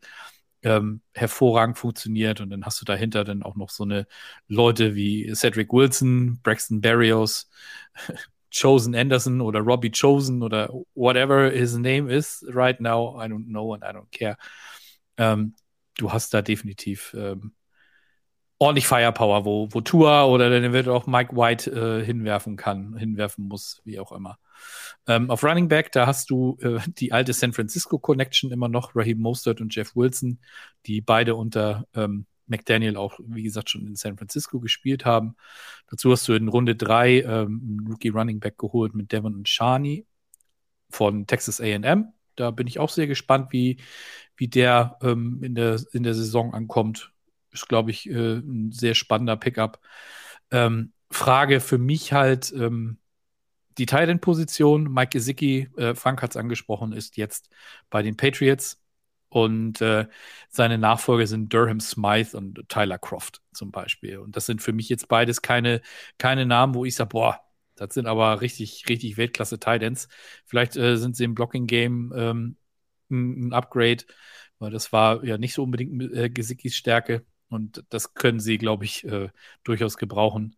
Die, die Offensive Line, ich habe es schon angesprochen, ähm, große Frage oder ein großes Fragezeichen. Taron Armstead ähm, wurde jetzt gerade von der Pub-Liste geholt, wenn ich das richtig, in, äh, richtig gelesen habe. Dazu hast du denn noch ähm, Liam Eichenberg, Connor Williams, Robert Hunt und Austin Jackson als Starter und dahinter noch so eine Leute wie Isaiah Wynn, den man auch noch kennt, Cedric Obui und Dan Feeney. Die, das sind alles Leute, die durchaus Erfahrung haben, aber ist jetzt nicht, ähm, ich würde sagen, top-notch in, in der NFL, was das angeht.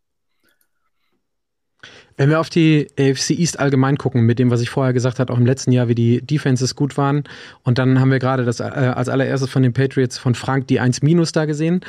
Ähm, ich gebe die Frage mal direkt an Frank weiter. Also jetzt mal ganz äh, objektiv äh, und ohne Fanbrille in die eine oder in die andere Richtung. Wir hatten es bei Burrow gerade auch bei der Verletzung. Aber wie viel Sorgen macht man sich um so einen Quarterback? Einfach so, weil es ein Spieler ist und am Ende des Tages ein Mensch ist. Also die, er soll ja viel gemacht haben, Tour über die Saison. Äh, von wegen, ich glaube, du hattest es sogar auch so ein Stück weit zu fliert vorher im Gespräch, Frank, oder in den in deinen Notizen mit Abrollen hier und neuer Helm da. Aber ich muss gestehen, ich als Jets-Fan, wenn wir gegen die Dolphins spielen, werd mit der D-Line, die wir da haben, immer auf Tour achten und gucken, ob er, wenn er umgetackelt wurde, ähm, wieder vernünftig aufsteht und weiterspielen kann. Ja, also unbestritten, dass wir niemandem eine Verletzung oder auch vor allem bleibende Schäden wünschen. Ähm, von daher stelle ich mir halt die Frage, ob Tour nicht schon eine Concussion drüber ist ähm, weil es dann tatsächlich gefährlich wird. Ähm, jetzt möchte ich dem Jungen auch nicht seine Karriere nehmen und ich kann verstehen, dass er nochmal alles dafür tut, um irgendwie aufs Feld zu kommen. Aber ähm, die NFL kann auch gefährlich sein. Und ähm, da kann sich kein Pass-Rusher erlauben, darauf Rücksicht zu nehmen, dass es ähm, vielleicht das letzte Klingeln an Tours Helm ist. Ähm, da muss er in sich reinhören und für sich das Ganze entscheiden. Ne? Also dafür ist er erwachsen genug. Ähm, ich befürchte Schlimmstes für spätere Jahre, jetzt schon. Und ähm, ich glaube, es wäre klüger gewesen, wenn er sagt, äh, das ist es nicht wert. Ähm, ich wünsche ihm alles, alles Gute, ähm, wirklich. Aber ähm, ich glaube, ein bisschen Jiu-Jitsu-Training äh, und Abrolltechniken ähm, und auch ähm, sein, sein Besuch im, im, im Weight Room ähm, wird ähm, das Ganze nicht verhindern, weil ich sag mal, ähm, das Ding zwischen den Ohren kannst du nicht trainieren im Weight Room und äh, wenn das links und rechts anklingelt, ähm, dann wird es schwierig. Dem möchte ich zumindest einmal widersprechen. Das, das Ding zwischen den Ohren kannst du sehr gut, vielleicht im Weight Room, aber kannst du mit Reaktionen, so was auch immer, dem schon, schon ganz gut trainieren. Ja, aber am Ende des Tages, also wenn du umgetackelt wirst ähm, und dann liegst, weil du irgendwie, wir waren gerade bei den äh, Patriots, Frank wusste es nicht genau, 15,5 Sex. Bei den Jets gibt es auch ein, zwei Leute, die äh, dieses Jahr nochmal versuchen, mehr als ein halbes, äh, mehr als ein Dutzend Sex zu machen. Über die Bills, Daniel, wirst du gleich noch reden in der, in der Defense. Das ist jetzt kein Zuckerschlecken, egal für welchen Quarterback, ne? Und das ist das, was ich so ein bisschen meinte mit der Frage. Ja, aber ich glaube, dass das, also ja, aber die Tour, also wir, wir können die ganze Zeit über Tour und seinen Kopf reden und ehrlicherweise müssen wir vier doch zugeben, dass wir keine Ahnung davon haben. Also wir können uns da viel anlesen, wir können viel tiefer reingehen, aber am Ende, ähm, wenn er auf dem Flat spielt, wird er erstmal äh, gesund sein und wird gecheckt sein und wird spielen. Ähm, ich glaube, dass, dass die, diese Diskussion so ein bisschen unsäglich ist aus meiner Sicht, weil ähm, sie einen nicht weiterbringt. Und ich finde, man, dann, dann muss man eher gucken, äh, was, was bei den Dolphins ist denn, ist denn wirklich einschätzbar und was, was, was passiert da. Und da sind ja, also auch da unfassbar starke Defense mit einem unglaublichen Potenzial. Vielleicht mit Vic Fangio oder war ihm gerade, hey, ähm, wie groß Aber dann lass doch mal, dann lass doch Sebastian ja. mal rüberspringen. Dann können wir die Defense mal einblenden. Äh, sorry, dass ich dazwischen krise, äh, Chris. Und dann ähm, fang doch mal an, weil du gerade sagtest auch, äh, Vic Fangio quasi die namhafteste, in Anführungsstrichen, Neuverpflichtung bei den Dolphins, Sebastian. Ja, das ist, ähm, wie gesagt, ein riesengroßer Name. Ähm, Freue ich mich äh, oder kann sich jeder Miami-Fan nur drüber freuen. Ähm, was das Ganze natürlich so ein bisschen getrübt hat, ist jetzt ähm, dein Star-Cornerback, den du dir geholt hast von den LA Rams, Jalen Ramsey, hat sich jetzt äh, verletzt und fällt aus für, ja, ich sag mal, bis in Dezember oder sowas. Ne? Also war das, was ich gelesen habe. Er selbst hat heute nochmal oder hat nochmal gesagt, dass äh, sein Ziel natürlich ist, diese Timeline zu bieten. kann ich auch verstehen. Ähm, er sollte Byron Jones ersetzen in einer Secondary, die mir wirklich, also ne, mit Javon Holland, ähm, Xavier Howard und sowas, das ist schon top in der NFL. Also richtig, richtig gut. Die Defensive Line dazu ähm, mit Christian Wilkins, Raekwon Davis und Emmanuel Ogbar, die, die sind auch äh, echt stark. Da, da, wo ich sehr gespannt drauf bin, ist äh, Bradley Chubb, bin ich ganz ehrlich. Letztes Jahr geholt von, von Denver zur Trade Deadline für einen First-Round-Pick. Deswegen war es da, was äh, Draft-Picks anging, dieses Jahr äh, ein bisschen dünn. Da bin ich sehr gespannt, ob äh, Bradley Chubb tatsächlich die Kurve nochmal bekommen kann, weil ähm, nicht, dass er da irgendwie in so eine Richtung steuert wie, ja, ich weiß, ich will jetzt nicht sagen wie ein Jadavion Clowney, aber der hat seinen, äh, ne, seinen Status als First Overall Pick ja auch nie, nie wirklich bestätigen können und, und Bradley Chubb auch äh, hochgepickt worden könnte denn eventuell fast in die ähnliche Richtung gehen. Aber ähm, wie gesagt, unter Fangio, ähm, die haben, haben die nicht sogar in Denver zusammengearbeitet, wenn ich mich jetzt nicht ganz stark täusche.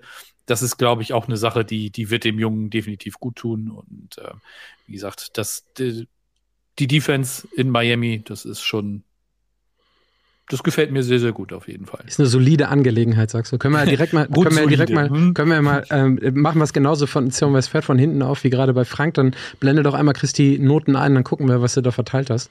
Kannst auch gerne mit der Defense anfangen, wo wir gerade dabei sind.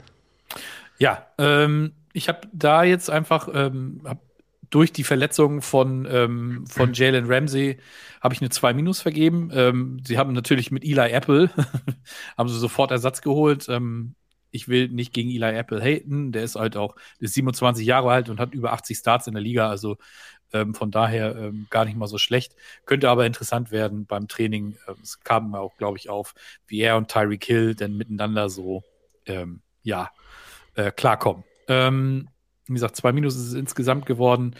Wäre ähm, die Verletzung von Ramsey nicht gewesen, wäre es definitiv noch weiter, äh, noch höher ausgefallen.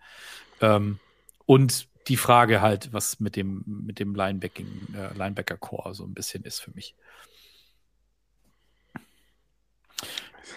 Zwei Gut. sehr unterschiedliche Angänge in den Noten, muss ich ehrlicherweise sagen. Also, wenn ich eins der beiden Teams picken sollte, würde ich immer mhm. sagen, die Dolphins werden einen besseren Rekord haben als die Patriots. Sorry, Frank. Ähm, obwohl ich sehr, sehr, sehr viel Sympathie habe mit den Patriots. Und da sieht man dann schon vielleicht die Fanbrille versus einen neutralen Angang mhm. da ein bisschen. Ich glaube das auch. Ne, das wäre letzte ja, Woche bei mir wahrscheinlich auch alles ausgefallen. Ta Talente auf eine, in einer Positionsgruppe und der Record haben ja generell nicht so viel miteinander zu tun.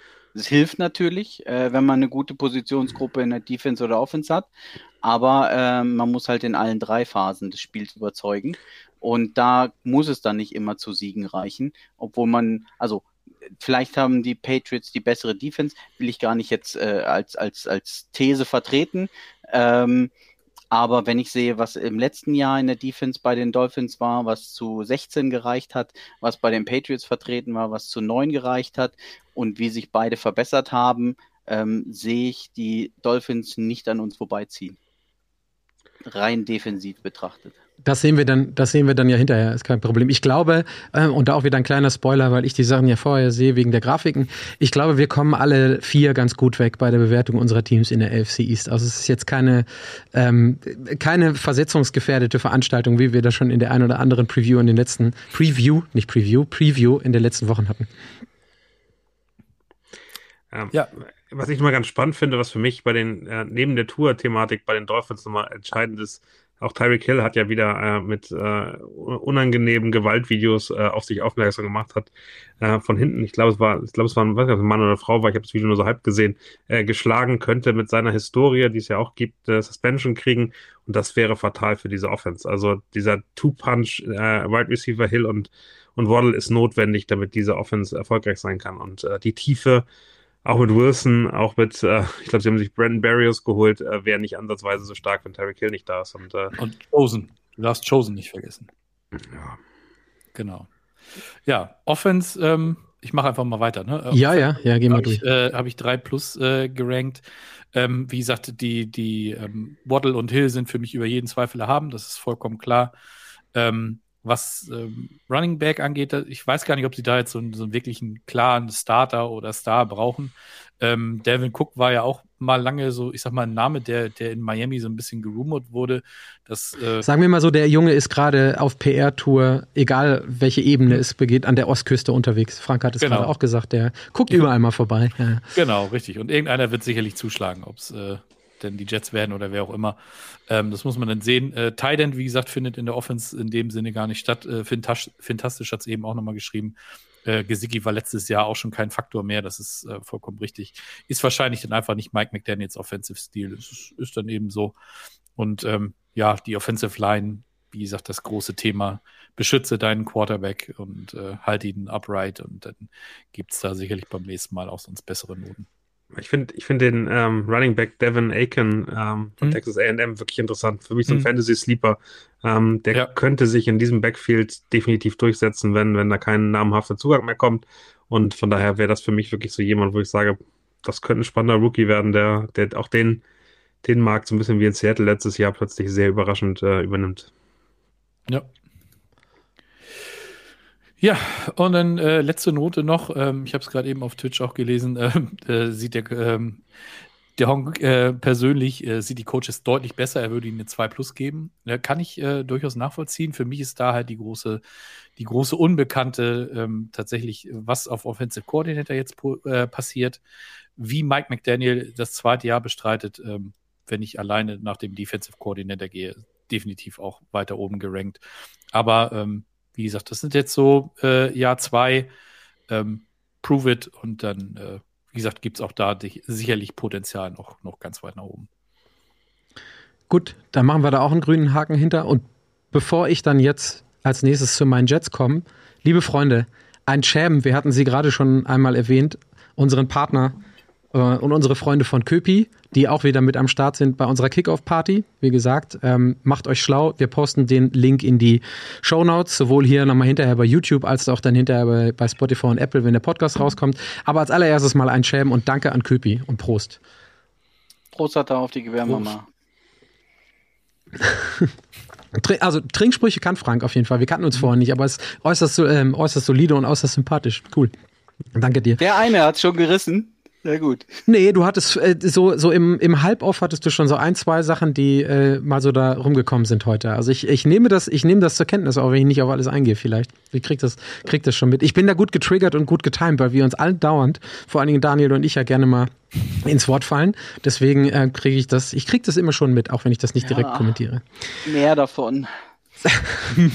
so. Geht runter wie Öl, Giraffe müsste man sein.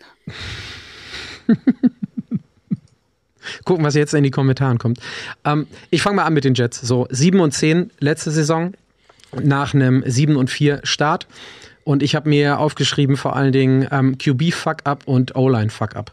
Ähm, und ich fange mit dem QB-Fuck-Up an. Insgesamt haben vier Quarterbacks für die Jets letztes Jahr gestartet. So illustre Namen wie Joe Flacco, Zach Wilson, Chris Traveler, und Mike White, der mit Abstand das noch am besten gemacht hat. Aber am Ende des Tages war das nichts, womit man irgendwie dauerhaft überleben konnte. Und das hat man dann am Ende des Tages halt auch einfach gesehen. Ähm, Nummer 32 bei Passing Offenses. Da weiß man, was die Quarterbacks geleistet haben bei den Jets letztes Jahr. Und ähm, wir kommen hinterher noch auf die Defense. Die hat es dann am Ende des Tages auch nicht mehr ähm, rausgerissen. Ich habe es jetzt nicht nachgeguckt, das wäre vielleicht mal ganz schön gewesen, wieso der weiteste Spread zwischen Offense und Defense Ranking ist. Ich gucke mir mal bei PFF nach, da war die Defense ist ja glaube ich irgendwie drei oder vier gewesen und äh, die Offense irgendwie 30 oder 31 oder 29. Das war nicht weit vorne dabei. Ja, ja, ja, genau. Relativ großer Spread würde ich jetzt auch sagen. Und der O-Line Fuck-Up. Ähm, insgesamt elf Spieler über die gesamte Saison ähm, bei den Jets in der O-Line gespielt. Zwei davon, ganze zwei davon haben es auf 17 ähm, Einsätze gebracht. Einer davon war der Center, Conor McGovern, der läuft, ähm, da sind wir wieder bei den Sprüchen, Frank, der läuft wie ein Moped, wie ein Uhrwerk, ähm, auch wenn er schon ein bisschen älter ist. Und Dwayne Brown war der andere, der sich noch ziemlich viel Mühe gegeben hat. Ansonsten war das ein munteres Stühlerücken.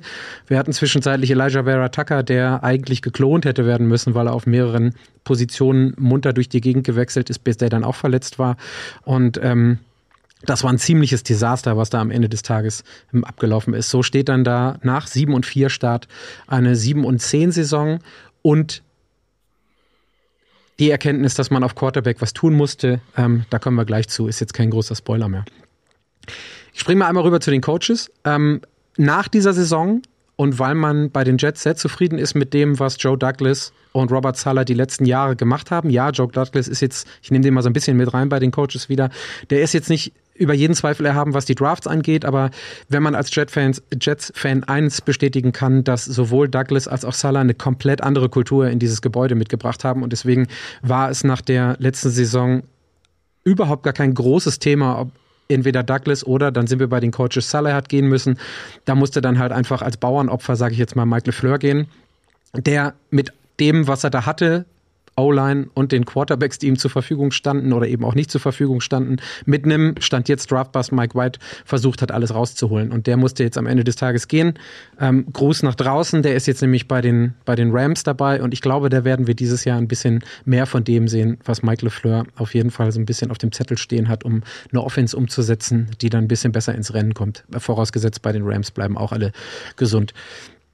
Dann auf der Defense, äh, nee, gekommen ist eine, Nate Hackett, Nathaniel Hackett, bleiben wir dabei, direkt von den Broncos. Ich glaube, da brauchen wir auch nicht mehr so viel zu sagen. Der hat einen sehr, sehr schlechten äh, Record. Ich sage jetzt nicht Job gemacht, aber Record bei den Broncos ähm, produziert. Da wurde diese, äh, diese Woche auch ein bisschen drüber diskutiert, weil Sean Payton sich zu der einen oder anderen Aussage hat hinreißen lassen, die er mittlerweile auch so ein Stück weit wieder zurückgenommen hat. Nate Hackett hat nichts dazu gesagt. Robert Sala hat das sehr professionell, wie ich finde, aus Jets Sicht eingeordnet. Und Aaron Rodgers kam jetzt im Aaron Rodgers-Style auch nochmal hinterher. Ähm, gestern oder heute, glaube ich. Oder ja, doch gestern mit ein paar ähm, Kommentaren dazu, dass man bitte seinen Coach Nate Hackett in Ruhe lassen soll. Da muss ich mal so ein bisschen also ich weiß nicht, ob ich nicht lieber Mike LeFleur ähm, hätte behalten an Jets Stelle. Auf der anderen Seite hast du, und da komme ich dann gleich in der Offense drauf, die Buddies Nate Hackett und Aaron Rodgers wieder vereint aus der Zeit in Green Bay. Sind die beiden Jahre vor allen Dingen gewesen, in denen Aaron Rodgers back-to-back -back MVP geworden ist. Da spricht dann relativ wenig gegen, wenn man solche Leute nochmal zusammenpackt, auch wenn es bei einer anderen Franchise ist und sie dann nochmal ein Stück weit auch von vorne anfangen müssen. In der Defense, muss ich ganz ehrlich gestehen, ähm, bei den Coaches ist das eine sehr solide Angelegenheit mit Jeff Ulbrich. Der hat aber auch eigentlich gar keine andere Wahl, als mit der Defense ganz gut zu arbeiten, weil der nämlich, ähm, weil die halt einfach stacked ist. Da kommen wir dann gleich bei dem Defensive-Teil ähm, nochmal ein bisschen genauer drauf, aber die Defense konnte mit den Leuten, wie sie performt haben, gar nicht woanders hin, als äh, dann am Ende des Tages ähm, Platz 5, Platz 3, Platz 4, je nachdem, wo man geguckt hat, zu ranken. Von daher, über den kann man nicht viel sagen, außer dass er es gut managt, was er als äh, an Talent da hat. Und dann noch einen kleinen Satz, wo wir jetzt Jeff Ulbrich hatten und Nick Hackett, Hackett und dann kommen wir jetzt auch gleich nochmal, was das Coaching angeht, auf einen gewissen Aaron Rodgers zu sprechen, der wahrscheinlich auch noch seine Breitschultrigkeit mit reinbringt. Ähm, ist jetzt eine etwas steilere These, aber für mich ist Robert Sala in erster Linie, abgesehen davon, dass er viel Ahnung von Football hat, für mich eigentlich eher verbunden mit diesem Cultural-Aspekt als Cultural Guy. Der hat immer nette T-Shirts an, der haut immer schöne Sprüche raus, das passt immer genau. Ich glaube, der hat ein unheimlich gutes Gefühl für die auch jungen Spieler, die es immer noch überdurchschnittlich viel gibt in dieser Jets-Mannschaft. Und ich glaube, das ist so mit das, was mich am allermeisten ähm, positiv überzeugt hat in den letzten Jahren, ähm, jetzt unabhängig etwaiger Records, dass Coach Salah für mich eigentlich mehr oder oder weniger, und das soll nichts von den, von den qualitativen Dingen, die er als Football Coach mitbringt, als Cultural Guy ausmacht. So, jetzt hole ich kurz einmal Luft, falls jemand eine Frage hat, sonst rede ich wieder die ganze Zeit nur durch.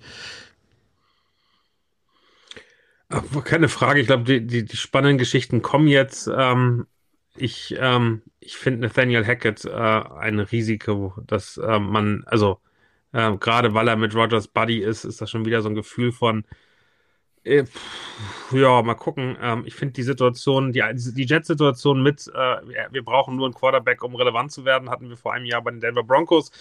Welcher Name ist darauf getauft? Nathaniel Hackett, dann noch als Head Coach, jetzt als äh, OC, aber wahrscheinlich als OC mit relativ viel Macht, weil er mit Rogers in einem Bunde ist. Äh, da hat Russell Wilson sein eigenes Büro bekommen bei den, bei den Broncos. Ich bin gespannt, wie viel, äh, wie viel ähm, Möglichkeiten im, äh, im, im Teamhotel, wollte ich schon sagen, in den Facilities äh, Rogers da hat ich bin, ich bin noch nicht überzeugt von Hackett, ich bin noch nicht überzeugt von, äh, von dem Coaching-Staff, ähm, weil ja, ganz viel Kultur, cool, dass er neue schöne T-Shirts getragen hat, aber mir fehlt noch ähm, das, was er letzte Saison eigentlich hätte reinbringen müssen, diese Art von Winning Culture und diese Art von mehr mehr Dampf. Ähm, die haben die Jets letztes Jahr noch nicht gezeigt. Und, ähm, oh, das, also da würde ich dir widersprechen. Das stimmt nicht, besser dass die, Jets, als die letzten zehn Jahre. Dass die Jets, das stimmt, das dass die Jets keinen Dampf gezeigt haben. Die sind also aber die, auch das mit Abstand schlechteste Team der, seit 2016, wenn man sich die Records anguckt und so weiter. Seit zwölf Jahren nicht in den Playoff gewesen. Ich glaube, das nächste Team ist dann bei neun oder so. Das ist einfach auch die, die, die Losing Culture äh, per se in der NFL.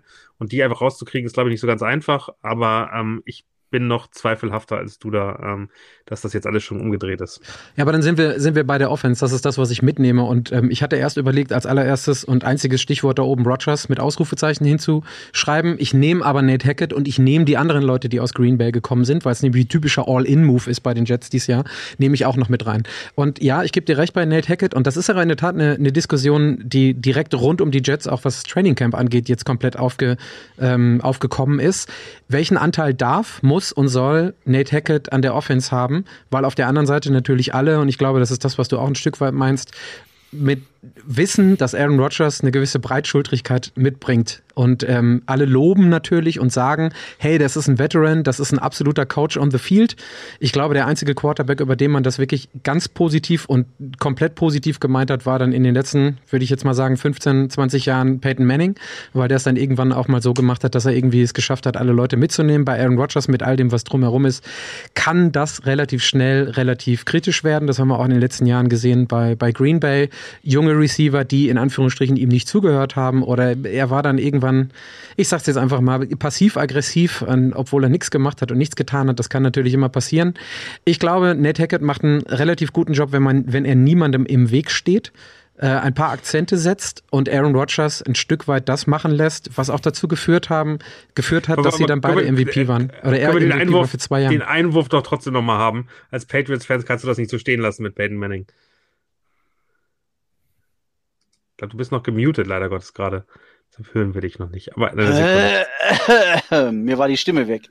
Ähm, ja, das kann ich natürlich, äh, also ich wollte es äh, so stehen lassen, äh, weil ich dachte, man muss sich jetzt nicht am Brady äh, hochhangeln.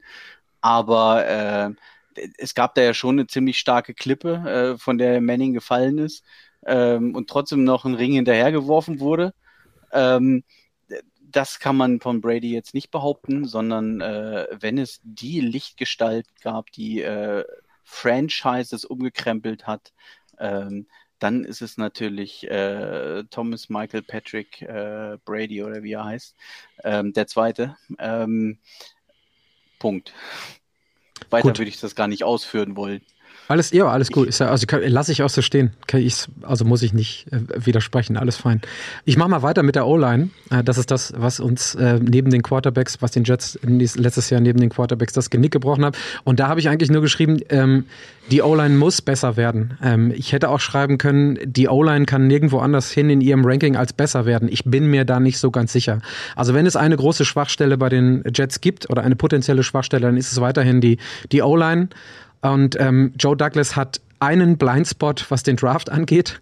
Und das ist die O-Line in den letzten Jahren. Da hat er sich ganz stiefmütterlich drum gekümmert. Auch in diesem Draft kam Carter Warren in der vierten Runde, der jetzt gedraftet wurde. Ähm, der ist eher so geplant für ein Redshirt hier, wie ein gewisser Max Mitchell, der letztes Jahr dann auch irgendwie fünf oder sechs Spiele machen musste, bis er dann raus war. Der im Übrigen jetzt gerade im Gespräch ist für Starting Right Tackle. Da sieht man, wo die Jets mit der Qualität der O-Line ist. Und dann laufen da noch andere Leute rum. Also beispielsweise Elijah Vera Tucker, der definitiv wieder gesund ist, der letztes Jahr ähm, absolut als Masterpiece an den verschiedensten Positionen in der O-Line eingesetzt werden konnte. Auf den freue ich mich, wenn er jetzt wieder gesund ist, muss dann aber auch gesund bleiben. Dann haben wir, äh, Daniel sagte, glaube ich, letztens Mickey Beckton, Mackay Beckton, der Shape of his life ist gerade, was das Gewicht angeht und die Sportlichkeit, der aber schon im Training Camp jetzt auf Snap Count ist, äh, am liebsten Left äh, Tackle spielen möchte.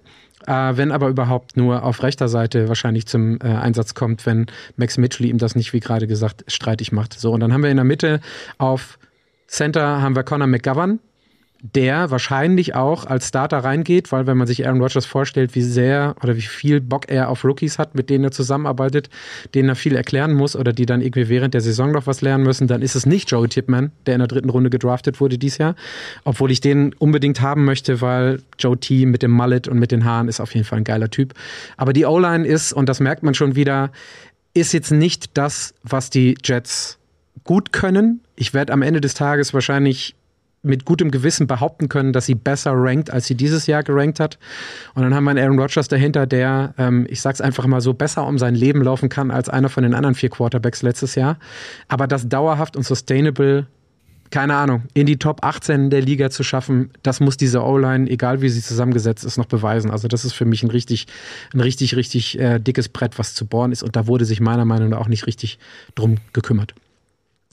Dann gibt's noch einmal, und ich lasse die Offensive Weapons äh, im, im, im Passing Game jetzt einfach mal raus, weil wir da ne, Offensive Rookie of the Year haben und dann ähm, in Lazar, das ist dann die All-In-Connection aus äh, teilweise aus, aus Green Bay.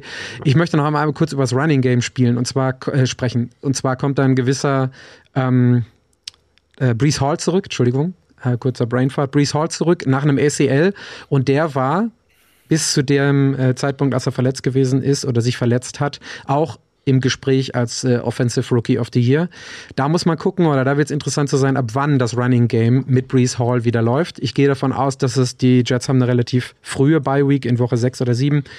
Ich glaube, äh, Woche 6 ist es, dass er danach erst so richtig ins Rollen kommt und wir bis dahin sehen müssen, dass wir mit einem Michael Carter, naja, der nicht unbedingt toll ist und war letztes Jahr, und mit einem Sonovan Knight der auch eher so mäh war, nachdem er dann so ein bisschen ähm, Tape hinterhergeworfen bekommen hat, nachdem er die ersten äh, Spiele gut performt hat. Müssen wir gucken, dass wir uns da ein bisschen durchhangeln. Da kommt dann, wir hatten es gerade schon im Nebensatz, jemand wie Delvin Cook um die Ecke. Da muss man halt schauen, für wen der sich am Ende des Tages, ich sag mal, in der AFC East entscheidet. Wird wahrscheinlich auch eher ein bisschen Money Move sein, hatten wir bei D-Hop genauso. Und dann werden wir schauen, ob der uns weiterhelfen kann, bis ein Breeze Hall wieder da ist. Also so am Ende des Tages ist es schon eine Offense, die vielversprechend ist, mit einem Quarterback, der unter Umständen nochmal äh, so ein Vintage hier, sagt man immer, haben kann. Große Schwäche O-Line und da muss man gucken, wann das Running Game so klickt, wie es sich auch ein Robert Sala in seinem Scheme vorstellt.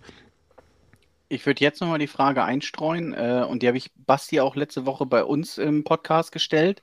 Ähm, übrigens Trash Talk Patriots, wer es noch nicht mitgekriegt hat. Ähm, kurz nochmal ein bisschen Werbung.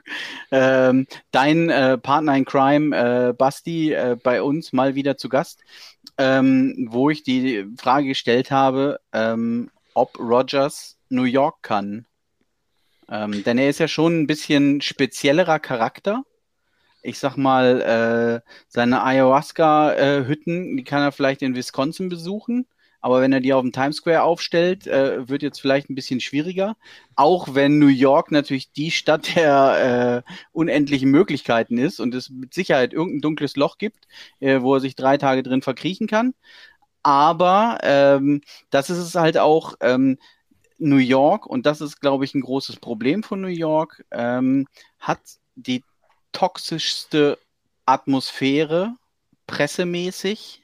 Ähm, und Aaron Rodgers ist jetzt nicht unbedingt dafür bekannt, dass er sowas weglächelt. Ähm, und von daher sehe ich die große Gefahr, ähm, dass er auch im Zweifel nach Woche 4 äh, keinen Bock mehr hat. Ja, das kann immer sein bei Aaron Rodgers. Also dafür ist der Typ halt irgendwie, was sagt man, maskulin toxisch ähm, und hat irgendwie wahrscheinlich auch mal die ein oder andere Therapiestunde nötig. Ähm, so alles, was da so an Passive Aggressiveness ist. Was ich bisher sagen kann, und das ist das Einzige, was ich beurteilen kann, ist, bisher verhält er sich tadellos. Ne? Also nicht zuletzt jetzt mit dem ähm, umstrukturierten ähm, Deal womit er sich dann in die in das ein oder andere Herz der der Jets-Fans geschossen hat, einfach mal auf 35 Millionen zu verzichten bei der Restrukturierung äh, und die zwei Jahre gut dann voll garantiert zu machen, aber auch mit der Aussage, dass er nicht für ein Jahr gekommen ist. Gut, wir wissen nicht, was es wert ist, was du gerade sagst, Frank, nach Woche 5 oder nach Woche 9, wenn da weiß ich was passiert. Das Potenzial ist immer da. Bisher sind sowohl die Presseleute als auch Aaron Rodgers auf absolutem Schmusekurs und dann müssen wir halt am Ende des Tages oder müssen die Jets am Ende des Tages gucken, dass und das wird das zentrale Element sein, der sportliche Erfolg dafür sorgt, dass darüber die Ruhe reinkommt. Wenn du irgendwann, keine Ahnung, fünf und sieben stehst oder sowas, dann glaube ich, gibt sich das, kann sich das ein oder andere äh, die, oder können sich die ein oder anderen Sachen die Klinke in die Hand geben und dann kann es eben genau das sein, was die Packers-Fans jetzt froh sind, los zu sein nach zwei, drei Aaron Rodgers-Jahren, in denen es komplett übertrieben war. Aber abgesehen davon wohnt der junge Mann in Jersey und da ist es so viel Platz und so viel dunkle Löcher, da kann er wochenlang verschwinden, ohne dass ihn jemand findet. Also ähm, das ist, das ist, glaube ich, eher weniger das, das Problem. Er wollte ja in der Stadt leben, wo auch das Team beheimatet ist. Oder in dem Staat. Ich komme mal auf die Defense. Chris, ja. schalt mal um. So, ähm, die Defense, absolute Stabilität ähm, durch ähm, die, ähm, na, wie heißt es? Jetzt habe ich, entschuldigt, durch ähm, äh, Mart Gardner, ich sage immer weniger Source, und ähm, ähm, Quinn Williams, der seinen Vertrag verlängert hat. Amart Gardner brauche ich jetzt nicht viel zu sagen. Defensive Rookie of the Year, Quinn Williams auch. Career Year für die Jets. Möchte der nicht mehr Source Gardner genannt werden oder wieso änderst du seinen Namen plötzlich? Der heißt Amart Gardner. Ich nenne den halt immer Amart. Ich sage immer nicht Source. Das ist alles. Er will, glaube ich, nur Source heißen. Ich, ich, glaube, dass er relativ viel Geld dafür ausgibt, dass alle mitbekommen, dass er Source genannt möchte, äh, werden möchte. So. Ahmad Source Gardner, sorry. Also die, ich, also sein richtiger Name ist Ahmad Gardner. Ich sage meistens immer Ahmad Gardner. Anyways. Aber das sind zwei, das sind zwei Leute, die ähm, auf jeden Fall sehr stabil auch und äh, das ist nicht nur die Hoffnung, sondern ich glaube auch relativ verlässlich, wenn man sich jetzt das Training Camp anguckt, die eine sehr gute, äh, die ein sehr gutes weiteres Jahr haben möchten. Quinn Williams ist jetzt niemand, der sich, glaube ich, auf dem Vertrag, den er unterzeichnet hat, Record-Setting auch für die Jets und auch ligaweit quasi ähm, ausruhen wird. Und dann war die Defense, wir hatten es vorhin schon, je nachdem, wo man guckt, Top 3, Top 4, Top 5. Ähm, ich glaube, dass das die Defense dieses Jahr wieder schaffen kann, aber nicht aus den Gründen, ähm, aus denen es beim Pass Breakup und bei der Coverage letztes Jahr eben mit ähm, Sauce Gardner und äh, GJ Reed auf Corner vor allen Dingen war. So, sondern eher, und da sind wir dann bei den, bei den Jets ähm, aus den 70er Jahren, ich glaube, wir erleben einfach den New York Sack Exchange 2.0. Ich glaube, dass die Defensive Line mit all dem, was da dran steht, so stark ist, dass ein Quinn Williams definitiv mindestens seine 12 Sacks aus der letzten Saison er ähm, wieder erreicht. Und wir im Pass Rush und all dem, was dazugehört, mit Carl Lawson, Jermaine Johnson, ähm, dann haben wir als Linebacker noch CJ Mosley, dann gibt es noch einen gewissen Quincy Williams, den mein Jets-Basti-Kollege auch nicht so gerne mag, aber der auch für Splashy Plays steht, dass die da ordentlich aufräumen können und dass das ja dafür sorgt, dass die Jets wieder mit ihrer Defense in Top 3 oder Top 5 Range landen. Um die Defense kurz abzuschließen, Schwachpunkt sehe ich auf Safety, da bin ich so ein bisschen alleine, wenn ich da drauf gucke. Wir hatten letztes Jahr Jordan Whitehead, der hat ganz gut produziert. Lamarcus Joyner hat man äh, nach einer unterdurchschnittlichen Saison weggeschickt. Und jetzt haben wir einen Chuck Clark äh, geholt von den Ravens. Der hat sich aber direkt in guter alter Jets-Manier auch eine ACL-Verletzung geholt, steht also die gesamte Saison nicht in, zur Verfügung. Dann haben wir jetzt einen Adrian Amos, ähm, der sowohl Box als auch den, ähm, den ich sage jetzt mal normalen oder den Full Safety spielen kann. Im Training Camp gibt es jetzt aber einen undrafted Rookie, ähm, Tony Adams, der scheinbar jetzt die Nase vorne hat und das wäre ein riesen Glücksgriff für den Safety Room der Jets und da ein bisschen was performen kann. Das wären die Jets. Any questions, guys? Meinung, wenn es okay ist. Ja, ähm, gerne. Für mich, für mich sind die Jets das Drama, was die NFL dieses Jahr braucht. Also angefangen mit äh, Hard Knocks, wo wir es alle sehen werden, mit einem äh, mit einem Rogers, der da eine, eine, Rolle spielt, mit all dem, was da passiert. Die Stories brauchst du, die Stories sind wichtig für die Liga, die äh, holen mehr Leute rein, weil man mitfiebert und das sieht man bei uns auch in den Kommentaren. Äh, freut mich sehr, wie, wie krass die Meinung bei Rogers auf der einen Seite und ey, sorry, der hat aber einfach in der Corona-Zeit Aussagen getätigt, die einfach nicht, nicht gingen. Äh, und da kann man auch nicht einfach sagen, hey, der ist wieder normal und ein cooler Typ und äh, in Ordnung. Der hat schon einen Knall. Ähm, und ähm, der kommt jetzt wieder, aber letztes Jahr nicht so stark. Ähm, lag, glaube ich, nicht nur an ihm, sondern auch an den Receivern, die sehr, sehr viel gedroppt haben, die sehr schlecht Routen gelaufen sind, die sehr jung waren, was auch wieder ähm, teilweise ähm, an ihm lag, weil wir haben alle gehört, wie schwer sein Zeichensystem ist, um da überhaupt reinzukommen. Also ich glaube, ähm, gerade Anfang der Saison erwarte ich noch sehr viel Kommunikationsschwierigkeiten und er hat einfach eine deutlich schlechtere O-Line als bei den Packers. Sogar im letzten Jahr, ich habe mal nur geguckt, den Pressure, ich glaube fast 10% oder 8% äh, mehr Pressure im letzten Jahr bei den, bei den Jets. Ich sehe die O-Line kein Deut besser als letztes Jahr, ehrlicherweise. Die ist irgendwie stabil geblieben, nicht, nicht doll und ist wahrscheinlich die Schwachstelle dieses Teams. Die Defense steht über allem, also die ist unfassbar gut, hat unfassbar viel Potenzial. Ähm, und äh, für mich ähm, wird es ganz, ganz spannend sein, weil im letzten Jahr, und äh, das Thema hast du so ein bisschen rausgelassen, äh, obwohl es ein ganz großes bei euch ist und obwohl es ein ganz großes Thema für dich ist, Verletzungsrisiko, ist bei all diesen, äh, auf beiden Seiten der Trenches schon relativ hoch bei den Jets, bei den Running Backs relativ hoch. Also für mich am Ende äh, auch da wieder. Ähm, Warum? Wenn's, na, du hast aber in den letzten, letzten Jahren unglaublich viele Verletzungen gehabt, also und auch schwere Verletzungen, die und die werden dieses Team prägen. Also da muss alles gesund bleiben und für mich ist Aber wo denn, wo denn im letzten Jahr, außer in der O-Line? Running Back. Also O-Line ist. Ja, gut. Du hattest, ähm, äh, du hattest ähm, bei den Quarterback-Verletzungen, äh, soweit ich, soweit ich es im Kopf habe, äh, relativ, relativ signifikant, sonst hättest du keine vier. Was, John, hat Glennon nicht auch mal angefangen? Hat sie sogar fünf Started nee, nee, nee, nee, nee, also Straveller, Wilson, ah, okay. äh, genau. Ja. Aber also du hast fünf Quarterbacks gehabt, die du eingesetzt hast, regelmäßig. Vier. Äh, ja. Äh, also es ist am Ende hast du, hast du in der Offensive unfassbar viel Verletzungen gehabt und auch sonst äh, relativ viel Pech. Ähm, und ich glaube, dass äh, am Ende. Aber das ist das Stichwort, das, sorry, Pech, ja. Und in der O-Line, ja, das ist halt, das aber, ist halt eine Sache, die du dann einfach dieses Verletzungen, äh, und, und Klar. Durability auch ein Skill sind. Absolut. Und da muss man ja ganz klar sagen, den haben die Jets nicht drauf. Ja, aber in welchem, in welchem Bereich, wenn nicht in der Offensive in der O-Line? Gut, dass ein Running Back mal ein ACL bekommt, dann erster und der zweite und der dritte Kacke ist okay, das gehe ich komplett mit. Und die O-Line, das ist das, was ich geschrieben habe, deswegen war sie letztes Jahr eine absolute Liability. Elf Starter oder elf Leute, die gestartet haben im, in der letzten Saison, alles fein. Aber ansonsten hast du niemanden gehabt. Du hast qualitativ nichts gehabt und das sieht dieses Jahr deutlich anders aus. Ähm, und da sind wir wieder bei ähm, ähm, Healthy is a Skill. Und die andere Sache, die ich immer wieder bemühe, ist ähm, Regression to the Mean. Ich glaube nicht, dass eine O-Line, die letztes Jahr so banked up war, dieses Jahr nochmal genauso banked up ist. Das bedeutet nicht, dass sie von Platz 30 auf Platz 5 steigt. Aber wenn wir gerade bei dem sind, was Frank äh, gesagt hat bezüglich seiner Offense, dann reicht es mir eigentlich auch schon, wenn die O-Line irgendwie in den Top 20 oder Top 18 der Jets rankt. Und das ist durchaus möglich, wenn alle gesund bleiben. Ich finde es schön, äh, Jonse Derbe sagt, ich bin raus, kann man sich nicht geben, was der Typ da erzählt. Äh, und davor auch immer sozusagen negativ. Ich glaube, wir müssen Teams auch kritisieren. Es sind einfach nicht alle gut. Und äh, ich glaube, dass äh, man schon Kritikpunkte bei den Jets finden kann und haben muss auch, ähm, dass es am Ende eben alles mal wieder nach so einem Dream-Szenario, äh, Rogers kommt zurück, aber das äh, kann vielleicht auch nur Tom Brady in der NFL. Das muss man auch mal festhalten. Daniel baut alles auf, um seine Bills nach vorne zu bringen. Die anderen drei werden Vierter. Zu, den, zu, denen können wir, zu denen können wir jetzt kommen. Ähm, Chris, schalt mal einmal die, die Noten äh, ein. Aber ich habe gedacht, wir sind nach 90 Minuten durch. Da ist die Sendung jetzt vorbei. Die Bills lassen wir heute aus. Können wir gerne machen, wenn du möchtest. Wenn keine Lust hast, was zu den Bills zu sagen. So, die Defense 2 plus, ähm, die Offense 2 minus, weil auch die O-Line zur Offense gehört, meiner Meinung nach, und Coaches eine 3 plus. Ähm, einfach deswegen, weil es ein, eine durchschnittliche Arbeit ist mit leichtem ähm, Upside, was die, was diese, äh, diesen Cultural As äh, Aspekt angeht. Nathaniel Hackett hänge ich nicht zu hoch, aber auch nicht zu tief, deswegen ist er auch Middle of the Pack und dann ähm, komme ich am Ende des Tages für die Jets zu einer, wie ich finde, durchschnittlichen, ordentlichen, guten Benotung, aber nichts Übertriebenes. Und jetzt darf Daniel, bitte, mit den Bills.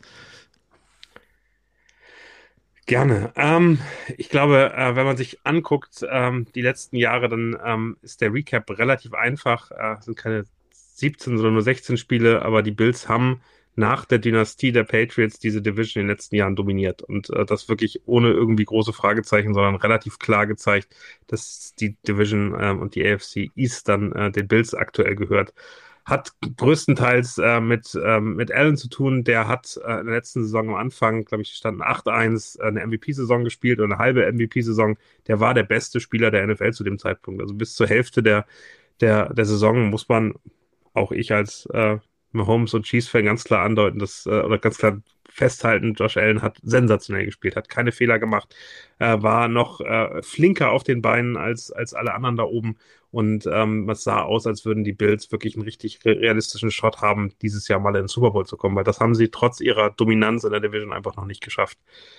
Dann gab es allgemein viele Verletzungen. Ähm, Josh Allen hat sich selbst gegen die Jets äh, am Ellbogen verletzt, hat danach drei, drei Spiele, glaube ich, gehabt, die ganz ungünstig waren, ähm, aber ähm, wurde am Ende der Saison wieder besser, am Ende mit 13-3 und diesem Drama äh, gegen die Bengals äh, und Damar Hamlin ähm, sind sie gut aus der Saison rausgekommen, sehr positiv äh, in die Playoffs gegangen.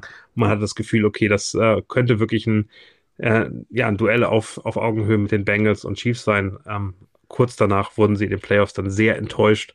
Ähm, mein Gefühl war, dass sie selbst nicht mehr daran geglaubt haben, dass sie sehr damit zu knapsen hatten, was äh, im Spiel gegen die Bengals passiert worden ist und das nicht mehr das gleiche Team war, was am Anfang der Saison auf dem Feld stand. Von den Verletzungen, aber noch eher mental vom Kopf her. Und äh, da haben sie meines Erachtens nach die Saison dann verloren.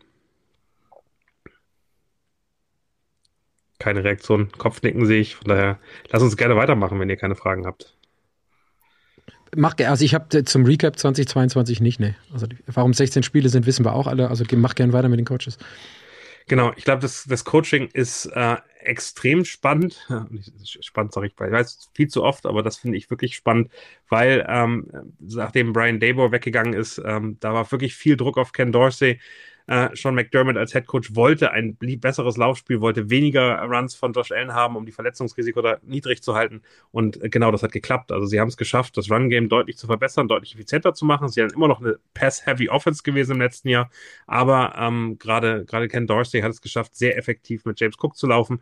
Sie haben mit einer O-Line, die eher Durchschnitt ist, äh, es geschafft, ein Run-Game zu etablieren, wo es wirklich also Top, Top-Werte gab. Ähm, ähm, bis äh, die erste Berührung kam, also ich glaube über, über vier Yards, ähm, bevor es äh, zum ersten Kontakt geraten ist und äh, da konnten die Running Backs extrem von profitieren. Auch ein Singletary, der davor nicht so doll war, hat äh, unter, unter Ken Dorsey plötzlich sehr viel mehr Erfolg gehabt. Also wirklich gutes Coaching, das diese Offense noch flexibler gemacht hat. Von daher, da bleibt ja alles beim Alten und äh, die Offensive war so viel variabler, dass sie am Anfang wirklich eigentlich nicht zu stoppen war. Jetzt wird es spannend, weil die Defense war prinzipiell auch gut, äh, bis sich äh, Von Miller verletzt hat und damit ist ein bisschen alles durcheinander gekommen. Da kommen wir in der Defense gleich noch zu. Aber ähm, ich habe das gar nicht so richtig mitbekommen, sondern erst später so gesehen. Leslie Fraser, der DC, hat entschieden, er möchte ein Sabbatical machen und äh, hat dafür gesagt, er tritt wirklich ein Jahr zurück.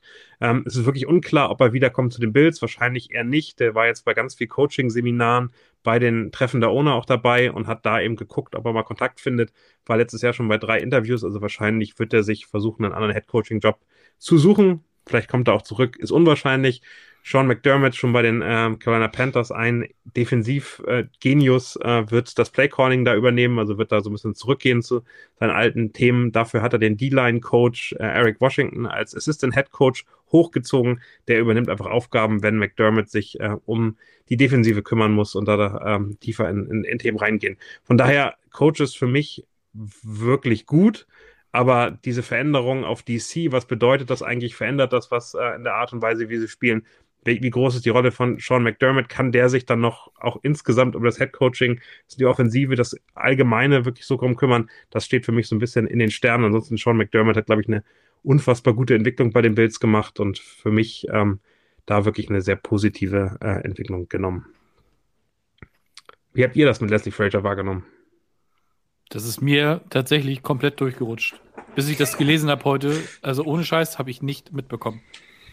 Ganz spannend, oder? Also, mhm. da glaube ich einfach wirklich eine kleine Nachricht, die irgendwie nie so richtig aufgepoppt ist in der ganz großen NFL-Welt. Äh, lief so ein bisschen über den Ticker, aber ähm, ist mir auch bisher äh, so ein bisschen verborgen geblieben bis vor, bis vor ein paar Tagen.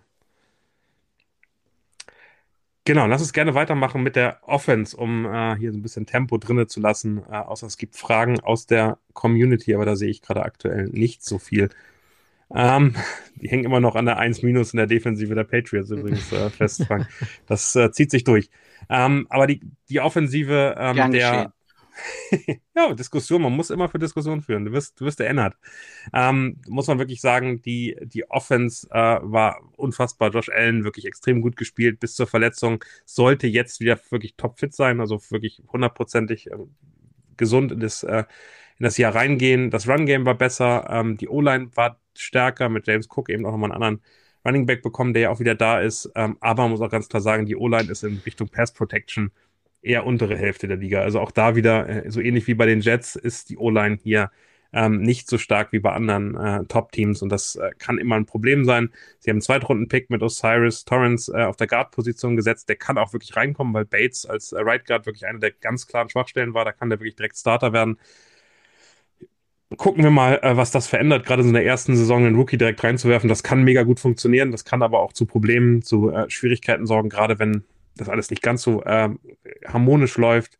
Ähm, und ähm, da bin ich wirklich ähm, interessiert daran, ähm, wie, wie sich das entwickelt und ob es da einen Schritt nach vorne gibt. Wenn es den gibt, ähm, dann glaube ich, wird das noch schwieriger, diese Offense zu stoppen.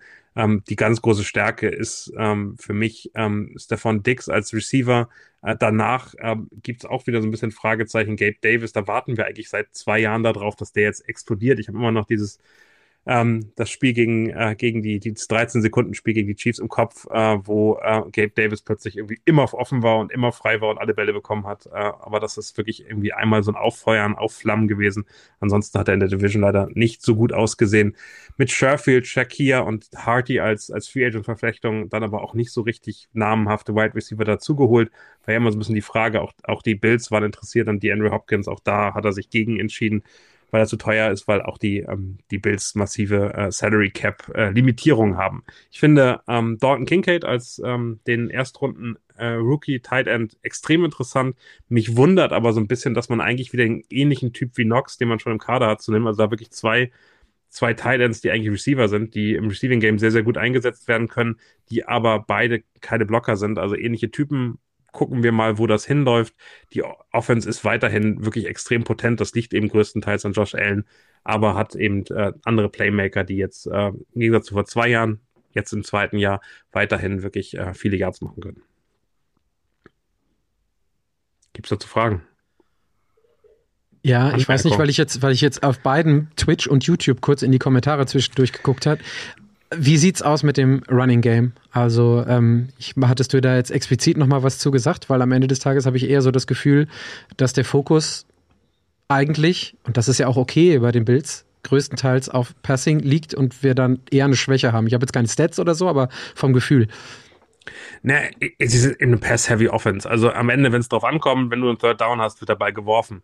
Äh, sie sind aber deutlich stärker geworden, gerade so First Down, First Down Runs äh, zu machen, damit sie eben nicht ganz so ausrechenbar sind und es nicht immer dann im Zweifel über Josh Allen geht, sondern eben auch insgesamt. Und da ist äh, James Cook ein klarer Schritt nach vorne. Ähm, und da haben sie eben auch, man merkt, dass sich darauf angepasst, die O-Line auch ähm, da wirklich äh, von den Schemes her besser gestellt, dass sie eben dann ihre vier, fünf Yards auf jeden Fall kriegen können. Vorher waren es ähm, äh, vor zwei Jahren immer so eins, zwei, drei Yards unter Brian Daybor. Jetzt sind sie eben bei vier, fünf Yards, teilweise sogar über fünf Yards im Durchschnitt. Und das ist natürlich wirklich ein Top-Wert. Ähm, von daher, das Run-Game ist immer noch nicht die ganz große Bedeutung, aber es funktioniert, wenn sie es brauchen und wenn sie es einsetzen. Und ich glaube, das äh, zeigt eine Weiterentwicklung der Bills und deshalb sahen die am Anfang der Saison auch so wirklich bärenstark aus. Also für mich waren die nach sieben, acht Spiele waren die klarer äh, Super Bowl-Favorit, so wie die aufgetreten sind. Und das hat sich dann durch die Verletzungen und ähm, da wirklich äh, Josh Allen, der, ähm, glaube ich, das ganze Jahr lang nicht mehr so gut war. Lustigerweise war in der Red Zone dann gleichzeitig besser, aber ähm, der konnte eben nicht mehr so weit lang genau werfen und das hat man dann schon gemerkt, dass da was passiert ist und äh, auch Stefan Dix sozusagen davon nie, wirklich in gar keiner Weise profitiert hat, sondern eher Probleme gekriegt hat, dass ähm, das nicht mehr ganz, ganz so gut funktioniert. Ähm, aber die Offense ist eigentlich ein, ein, ein wirklich gut geöltes ähm, ähm, Gerüst, was, ähm, was funktioniert, wenn es gebraucht wird, äh, was äh, unglaublich produzieren kann und was Gegner, glaube ich, auch wirklich äh, aus dem Stadion schießen kann. Aber ich würde sagen, weil du das erwähnt hast, dass äh, Josh Allen ein bisschen gelernt hat, ähm, auch andere einzusetzen und das nicht mehr so auf ihn ankommt. In meiner Wahrnehmung war es 2022 so schlimm wie noch nie. Ähm, also ich meine, äh, Josh Allen ist der zweitbeste Runner äh, des Teams mit 762 Yards und äh, ich sag mal 819 für Devin Singletary ist jetzt nicht mit Abstand davor. Wenn ich äh, an einem Top Running Back 50 Yards dranhänge, äh, in der Statistik, ähm, dann ist es äh, ja eine One-Man-Show. Aber das, ist, das, das, das, das finde ich so ein bisschen kompliziert bei den. Ich, ich glaube, sie berauben sich ihrer Stärke. Nee, aber das ist das Interessante. Dadurch, dass ähm, man die, man sozusagen das respektieren muss, das One-Game, kriegt Josh Allen wieder viel mehr Möglichkeiten, selbst zu rennen. Also, das ist ja genau, genau diese Schwierigkeit, äh, die du da, da in irgendeiner Form hast, weil eben es äh, also wenn man sich's anguckt, gerade First Downs, laufen sie eben ganz oft über fünf Yards und plötzlich müssen die Gegner eben dieses Run-Game, äh, was, was über den Running Back läuft, äh, respektieren. Und das gibt eben diese Variabilität der Bills und deshalb, ja, die sind weiterhin unfassbar viel gelaufen, auch erfolgreicher gelaufen mit, als mit dem Quarterback und haben, haben den Ball auch sehr viel mehr geworfen, aber sie hatten eben gleichzeitig ein deutlich effektiveres Run-Game, was sie vorher nicht hatten. Ich finde auch, man müsste das Run-Game deutlich mehr exposen und deutlich mehr drauf setzen, damit eben der Effekt noch größer wird und damit man auch ähm, äh, Josh Allen dann wirklich schützt, indem er nicht ganz so oft im Einsatz ist. Aber prinzipiell ist es so, dass gerade dadurch, dass das Run-Game besser geworden ist, äh, sie deutlich mehr auf, äh, auf dann Play-Action teilweise eingesetzt haben und Josh Allen auch sein Ding machen lassen haben. Und das ist so ein bisschen der, der Widerspruch, den du da hast. Aber die Offense könnte, wenn man sie ein bisschen anders einsetzt, wahrscheinlich noch effektiver werden. Bin ich bei dir. Vor allem, weil ich immer ihn, also ich habe ihn häufig wahrgenommen, äh, Head First, ähm, selten slidend, ähm, das, das war immer so ein bisschen Harakiri. Hat ja, ja, Baseball nur, gespielt. Ja, genau. Aber ähm, deswegen sollte man es umso weniger machen, ähm, gerade als QB, ähm, der jetzt auch noch so viel Geld verdient. Ne? Also ich sage jetzt mal, ähm, weil du gesagt hast, die Division gehörte äh, in den letzten Jahren den Bills. Ähm, ist diese Top-Position in Gefahr? Ich sage ja die, Frage beantworte ich am Ende. Ich wollte ähm, gerade sagen, lass uns da mal hinkommen. Spring mal, spring mal finde, einmal. Ich, es gab noch eine ja? Frage in den, in den, in den äh, Kommentaren. möchte auch die richtige Person bei, bei Twitch äh, erwischen. Zu Singletary. Äh, der Oak Trade, ja. glaubt Daniel, mhm. dass Singletaries Abgang ein Verlust ist. Ich glaube, dass äh, Damian Harris, der von den Patriots kommt und äh, ein, glaube ein bisschen ein tränendes Auge auch nicht. Überhaupt nicht. Ich glaube, dass der Singletary definitiv abfangen, also zumindest ersetzen kann. James Cook ist der wichtigere Mann, der deutlich effektiver laufen kann. Als zweite Option ist Harris für mich völlig ausreichend für die Bills. Siehst Spring du anders, Frank? Würde gerne die Meinung so. hören. Nee, nee, also ähm, grundsätzlich ähm, Preis-Leistung stimmt bei äh, Harris und für das Geld hätte man wahrscheinlich 1,8 Millionen äh, kriegt Genau, für das Geld hätte ich ihn auch bei uns behalten, aber er ist jetzt nicht der Gamechanger. Ähm, und von daher ähm, ist es auf jeden Fall ein Rückschritt. Ähm, Singletary äh, stufe ich um Klassen besser ein. Ähm, jetzt kann man natürlich sagen, dass, dass James Cook äh, nochmal ähm, einen Lift kriegt und die Rolle ausfüllen kann und dass so gesehen äh, Harris nur die James Cook-Rolle ausfüllen muss und 500 Yards, dafür würde er gut sein, dass, wenn das reicht. Ne? Aber verbrauchsgut Running Back, die Frage ist, ob das Championship ready ist, wenn du ähm, mehr oder weniger zwei 500-Yard-Läufer da drin hast. Also ehrlicherweise, ich habe es mir mal angeguckt und Singletary, wenn man die sich anguckt, äh, gerade sowas äh, bevor Contact sind die grauenhaft gewesen, sind besser geworden, aber teilweise war Cook doppelt so viele Yards before Contact, weil er einfach mehr, mehr, mehr Geschwindigkeit. Ich finde, Singletary ist ein unterdurchschnittlicher Running Back gewesen. Also da bin ich einfach, ich, also gar nicht, dass ich Damian Harris besser einschätze. Ich finde Singletary einfach nicht doll im letzten Jahr. Und äh, Cook hat da äh, wirklich, wirklich ordentlich abgeliefert in, in bestimmten Werten. Also ich glaube, wenn da eine, eine auch nochmal deutlich bessere O-Line wäre, dann würde der gut aussehen. Äh, ich glaube, ähm, ja, Harris als Nummer zwei ist, äh, ist gut. Und äh, was Krille gerade auch sagt, Heinz, äh, der direkt äh, out for season ist und, und raus ist, ist natürlich ein Problem. Ich glaube, dass die, die, die Bills äh, da nochmal nachbessern werden und sich noch ein Running Back äh, günstig vom Markt holen lassen, aber da kriegt man ja auch äh, für Schnäppchenpreise aktuell Running Backs nachgeworfen. Wird kein Jonathan Taylor, aber äh, eine kleinere Nummer auf jeden Fall. Spring mal einmal zur Defense rüber, weil bei all dem, was wir über die Offense sagen, ist die, äh, die da drüber liegende Aussage immer noch eine gut geölte Maschine. Ne? Da sprechen wir immer noch von der Top 10 Office statt jetzt. Die Defense ist ein bisschen ähm, schlechter angesiedelt. Also es interessiert mich mehr, was mit der Defense ist, vor allen Dingen in dieser Division, ähm, als mit der Offense die Defense ist schlechter angesiedelt, finde ich, finde ich ganz spannend, würde ich, würde ich so nicht unterschreiben. Ähm, ich, ich, ich finde eben, die Offense hat Schwachstellen. Die Defense hat, wenn sie nicht das massive Verletzungsthema des Jahres 2022 haben, ist und die fit sind, ähm, sind die wirklich in dem ersten Mantel, den sie haben, extrem gut. Also Hyde und Poyer wahrscheinlich das beste Safety-Duo der Liga. Äh, wir haben mit Von Miller wirklich einen ein Lift, also der, der, hat alle Spieler in der, in der, in der Front Seven besser gemacht. Also ein Rousseau plötzlich deutlich äh, effektiver gewesen, weil er eben keine Double Teams mehr hatte. Ähm, und, und auch im Inside, Oliver und die Linebacker in Milano sahen viel effektiver aus, solange Von Miller auf dem Platz war. Der hat sich am Ende stark verletzt, ist dann ausgeschieden. Wir werden nicht, also wir wissen jetzt noch nicht, ob er so stark äh, wiederkommt, sieht aber im Camp, so wie ich was mitbekomme, gut aus, dass der wieder wirklich topfit ist. Wie alt ist Von Miller mittlerweile? Oh, das, du, du, stellst Fragen. Ja, ähm, ich gucke, ich gucke, genau, alles gut, alles gut. Das habe ich jetzt nicht vorbereitet. Ich, ich, hätte jetzt getippt ich auf 33. 33. Ja. Genau, 33 wäre auch mein Gefühl gewesen. 34, Edmonds ist, ja. 34, ja, Edmonds ja. ist weggegangen zu den Bears, da einen unfassbaren Deal mit sehr, sehr viel Geld äh, für einen Linebacker äh, unterschrieben. Aber mit, äh, also da, da sehe ich aber kein Problem mit Clean äh, oder Klein äh, auf der Linebacker-Position. Milano ist wirklich einer der Topstars der Liga, letztes Jahr auch ähm, wirklich ausgezeichnet und mit Puna Ford äh, als, als Defensive Tackle und Leonard Floyd als Edge Rusher sich eher nochmal wirklich in der zweiten Reihe da und äh, teilweise im, im ähm, wirklich dem, dem Run-Stop äh, verbessert, äh, sehe ich da einfach wirklich, wirklich starke Möglichkeiten, dass das eine richtig, richtig gute Defense wird. Und ähm, um dann vielleicht ein Fazit am Ende zu setzen, ich sehe ehrlicherweise nicht, wie diese Defense, äh, diese Division am Ende nicht von den Bills gewonnen werden kann. Also so ähnlich, und das kenne ich ja mit meinem Team auch, plötzlich ganz viel Wirbelwind, alle Teams haben aufgerüstet, es wird total crazy im nächsten Jahr. Und am Ende same game, äh, am Ende gewinnen die Bills relativ entspannt diese Division. Dann zieh mal, zieh mal deine Noten durch, wenn du deinen äh, Record quasi schon ein bisschen gespoilt hast. Sehr gerne. Für mich die Coaches zwei. Ich glaube, da muss man wirklich sehen, was jetzt auf DC passiert. Aber ich finde Sean McDermott eher stärker als Leslie Frazier. Ähm, ich finde, dass Ken Dorsey sich da durchgesetzt hat, von daher bin ich da relativ entspannt. Auch der Eric Washington als Assistant Head Coach äh, ist bekannt, die haben lange zusammengearbeitet, äh, McDermott und er. Und daher sehe ich da eine wirklich solide zwei. Ähm, bisher hat Sean McDermott es mit einem unfassbar talentierten Team, mit unglaublichen Spielern, mit einem Maximieren des Salary Caps nicht geschafft, in den Super Bowl zu kommen. Von daher ist es für mich nur eine 2, sonst, äh, also für alles, was besser ist, muss man eben auch mal in den Playoffs äh, tief kommen und äh, was gewinnen.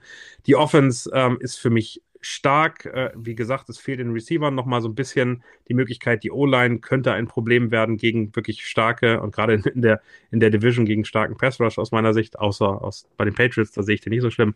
Äh, aber äh, die Defense ist, ist, ist wirklich à la Bonheur, wie man so schön sagt. Also da bin ich äh, wirklich äh, gespannt, wenn die fit bleibt, äh, ob die nicht wirklich ganz, ganz oben mitreißt. Für mich ein Tick besser als die Offense auf jeden Fall. Also da bin ich ja dann, da bin ich ja dann genauso wie gerade bei den äh, Jets, als ich dir widersprochen hatte, bei dem, bei der Verletzungsanfälligkeit, bin ich da dann im Positiven auch bei den Bills. Also so eine Saison wirst du in der Defense nicht mehr erleben und es hat trotzdem für, je nachdem, wo man nachguckt, PFF war Platz 14 gereicht und dann solltest du eigentlich mit dem, wer das, wenn alle Leute einigermaßen gesund sind, sollte es locker für Top 10 reichen.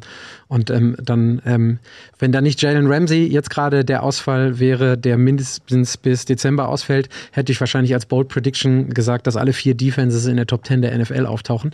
Ähm, so kann ich das leider mit gutem Gewissen nicht machen. Lass uns einmal, Chris blend es einmal ein, ganz schmerzfrei auf unsere Record Predictions kommen. Die sehen nämlich sehr positiv aus. Äh, wie soll das anders sein in dieser AFC East? die ähm, stacked ist, wie man immer so schön sagt. Äh, Daniel, ähm, weil das das Bild gerade hergibt, du darfst direkt anfangen mit deiner Prediction. Ja, am, am, Ende, und ich, ich, ich mache nochmal, ich mache hier nochmal wirklich äh, ganz genau im Detail auf, ähm, haben die äh, Bills für mich ein gutes Anfangsprogramm. Die Jets am ersten Spieltag sind noch nicht bei 100 Prozent. Das geht gar nicht mit Aaron Rodgers äh, und seiner Zeichensprache. Die Raiders in Nummer zwei sind das schwächste Team aus der AFC West. Die Commanders danach und äh, im, dann zu Hause, und das ist dann auch nochmal angenehm, gegen die Miami Dolphins. Die starten 4-0, werden für mich dann in London von dem Heimteam Jaguars äh, geschlagen, auch wenn es ein Auswärtsspiel ist, aber die Jaguars sind ja gefühlt zu Hause in London und haben danach eben wirklich wieder ein gutes Programm. Also Giants, äh, Patriots, Buccaneers äh, schlagen dann die Bengals im, im, Rematch, weil da wirklich richtig viel Power drin ist. Und was die Bengals gut können, ist dann äh, Energie aufbauen, um in der Regular Season das äh, Spiel dann zu gewinnen.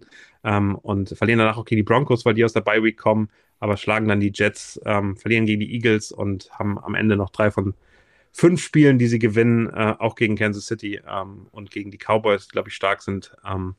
Ja, und können dann am letzten Spieltag schon äh, schonen, weil sie eben äh, ganz entspannt äh, mit 12 zu 5 die Division gewinnen. Punkt. Frank, Punkt. du wärst der Nächste mit den Patriots. Ich muss mich erst wieder entmuten hier. Ähm, ja, jetzt stinke ich ab mit meinen 10-7 hier. Äh, ich glaube, du bist, ich glaube, ich glaube, es ist sehr optimistisch, diese 10-7. nee, bei mir auch nicht. also, ähm, ich will ja äh, gar nicht hundertprozentig widersprechen, ähm, dass es passieren kann, dass die Patriots auf der 4 landen. Ähm, was ich sagen möchte, ist, dass am Ende zwischen Platz 1 und 4 wahrscheinlich nur zwei Siege stehen. Dass wir alle sehr, sehr nah beieinander sind. Ausnahme ist, wenn man die Division-Duelle gewinnen kann. Ähm, darauf kommt es auf jeden Fall an. Wenn ein Team sich inner Division absetzen kann, hat es sehr, sehr gute Chancen, diese Division zu gewinnen, weil wir ja alle vier Teams in den äh, Top 7 der schwierigsten Schedules haben. Ähm, und von daher kommen die erstens außerhalb nicht äh, von alleine ähm, und man nimmt sich die Inner Division dann auch weg. Ähm, zu meinem 10-7, ich habe ein 3-3 in der Division getippt, ähm, dass man jeweils äh, ja, einen Split hinkriegt, einen Draw hinkriegt. Ähm, klassisch müsste man sagen, ähm, dass wir die Jets zweimal schlagen, weil das äh, unsere Winstreak liegt bei 14. Ähm, das wollen wir natürlich weitermachen. Äh, wir sagen, Jets machen Jets-Sachen.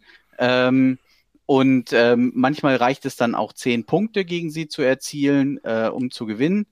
Und ähm, da wollen wir mal gucken, ähm, wie viel Ayahuasca, um das nochmal aufzugreifen, äh, dann in der Luft liegt. Gewinnt ihr den, den, den Opener der Saison gegen die Eagles? Nein.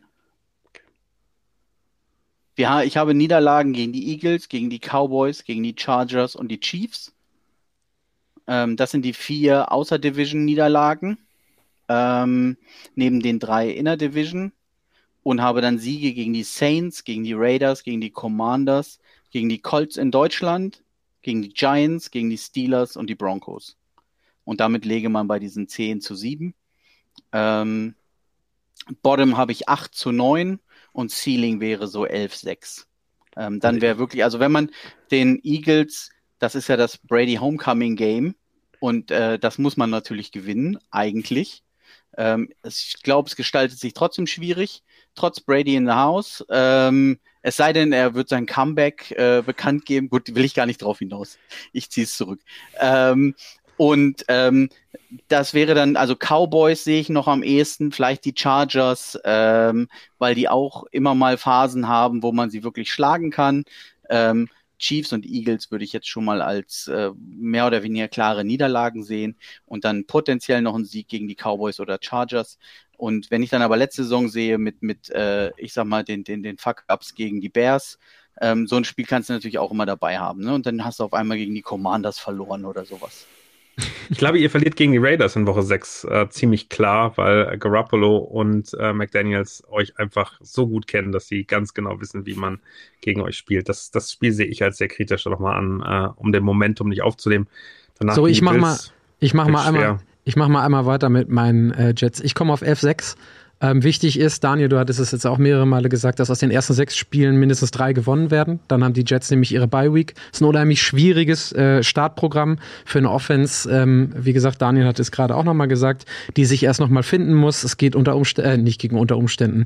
Es geht unter anderem gegen die Bills, gegen die Cowboys, gegen die Chiefs, gegen die Eagles. Also das sind die ersten, das sind vier von sechs der ersten, das sind vier von den ersten sechs Spielen so.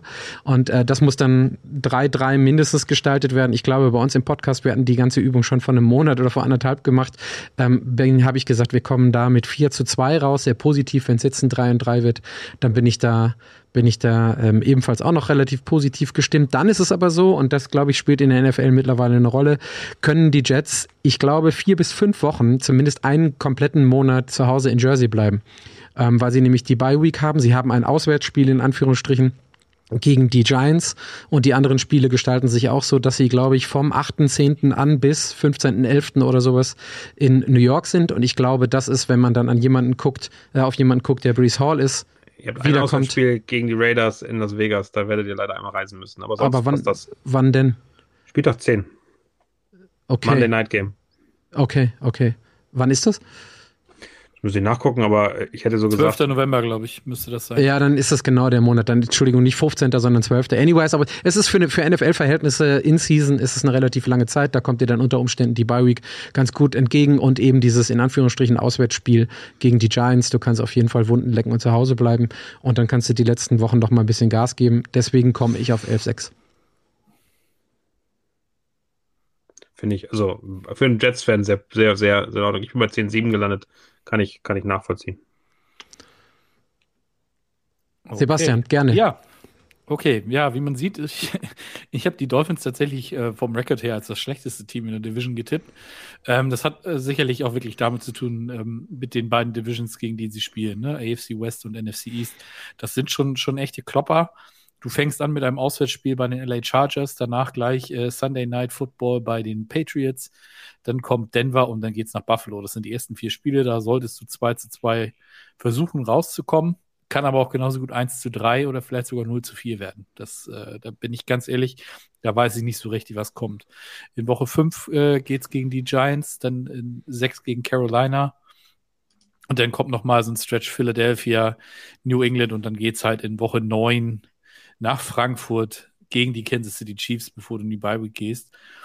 Ähm, ja, und hinten raus, ähm, ich sag mal, hast du denn Woche 13 und 14 mit Washington und Tennessee äh, nochmal wieder ein bisschen Ruhe äh, eingerahmt wird das Ganze von den beiden Jets spielen und äh, die letzten drei Spiele sind dann gegen Dallas, at Baltimore und gegen Buffalo zum, zum Abschluss der Saison und das ist ähm, wenn sie, nie, wenn sie wieder so streaky werden wie letztes Jahr, dann komme ich leider nicht auf viel mehr als ein 9 zu 8. Ähm, ja, und damit wird es diesmal dann aber auch zu einem sehr großen, zu einer sehr großen Wahrscheinlichkeit nicht für die Postseason reichen. Ist, glaube ich, die erste Division und wird Ich weiß nicht, was jetzt noch alles so kommt äh, und wie wir da äh, mit umgehen, aber wird eine der wenigen Divisions bleiben, in der zumindest alle vier Teams von vornherein positiv ähm, gerecordet werden, sage ich jetzt Oh einfach ja. mal. Mhm. Ja. Gut, dann springen wir noch mal einmal weiter zu den Division-Königen oder dem Division-König, die vier, die wir mitgebracht haben. Mac Jones kommt von Frank, Jalen Waddle kommt von Sebastian, Quinn Williams kommt von mir und Josh Allen kommt von Daniel. Und ist einfach falsch, weil bei mir steht MVP von Miller, aber das ist okay. Okay, gut.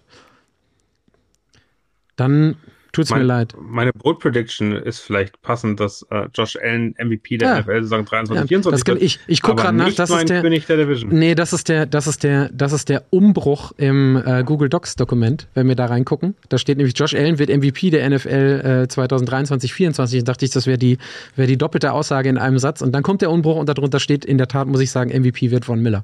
So, und jetzt haben wir die Aufgabe, ähm, gerne auch mit euch nochmal, größtenteils jetzt bei Twitch heute, obwohl YouTube jetzt auch wieder läuft, kurz zu diskutieren, auf wen einigen wir uns denn? Das finde ich jetzt ziemlich interessant. Finden wir jemanden, der, also wenn wir uns auf nichts einigen und die Community auch uneinig ist, dann muss Chris entscheiden, der ähm, wie immer am allermeisten Ahnung und auch Bock darauf hat, das zu entscheiden. Weil er ja großer Ravens-Fan ist. Das wissen Ja, absolut, absolut. find- Also finde ich Sauce- finde ja als allererstes ist Josh Allen raus. Ähm, weil, wenn er. also noch es ist ja sowieso Von Miller, es ist nicht Josh Allen, es ist Von Miller. Ich habe einen Typo Ach so, da, da steht Dings, aber ähm, ich sag mal, wenn, wenn er davon überzeugt ist, dass Josh Allen League MVP wird, aber ihm nicht Team MVP zutraut, dann ist ja Von Miller raus. Ja, das ist ein Das ist eine Widerspruch, stringente- man, ist- es gibt ein Bold Statement und es gibt den, den König der Division und der ist für mich Von Miller, weil der den größten Impact hat in der Defensive von dem besten Positionsgruppe, die es in dieser Division gibt. Gerade mit den Jets Defense, das kann man, also finde ich, bin Also ich bei dir. Ich, ich- bin, ich finde Source Gardner hätte ich, hätte ich mich darauf einigen können. Bei Quinn Williams ist das ein bold, bold, bold Statement. Sehe ich leider genauso. Also ich bin auch eher im Team Gardner als im Team Quinnen Williams. Okay, also dann, dann haben wir, also dann haben wir Von, Von Miller, Von Miller ist weg, weil 34, das wird nichts, tut mir leid. Ähm, Genau. Quinn Williams haben wir auch weg. Und es tut mir echt leid, Frank, bei all dem, was du an Werbung gemacht hast. Herzlichen Glückwunsch, es wird Jalen Waddle, weil Mac Jones definitiv, sorry Leute, Feierabend. Also es ist so viel Wishful Thinking, das ist mir ein bisschen zu viel des Guten. Am Ende kackt die Ente. Ich kann damit leben, dass wir diesen Titel hier an Jalen Waddle geben. Auf dem Papier. Sebastian wieder, ganz, Köpi. Sebastian wieder ganz clever gemacht. Sag kein Wort und dann ist es so der kleinste gemeinsame Nenner statt der, was ist das größte gemeinsame Vielfache oder so? Der Ja. kleinste gemeinsame. Ja, super, okay, dann nehmen Das wir Jalen, ist- Jalen Waddle.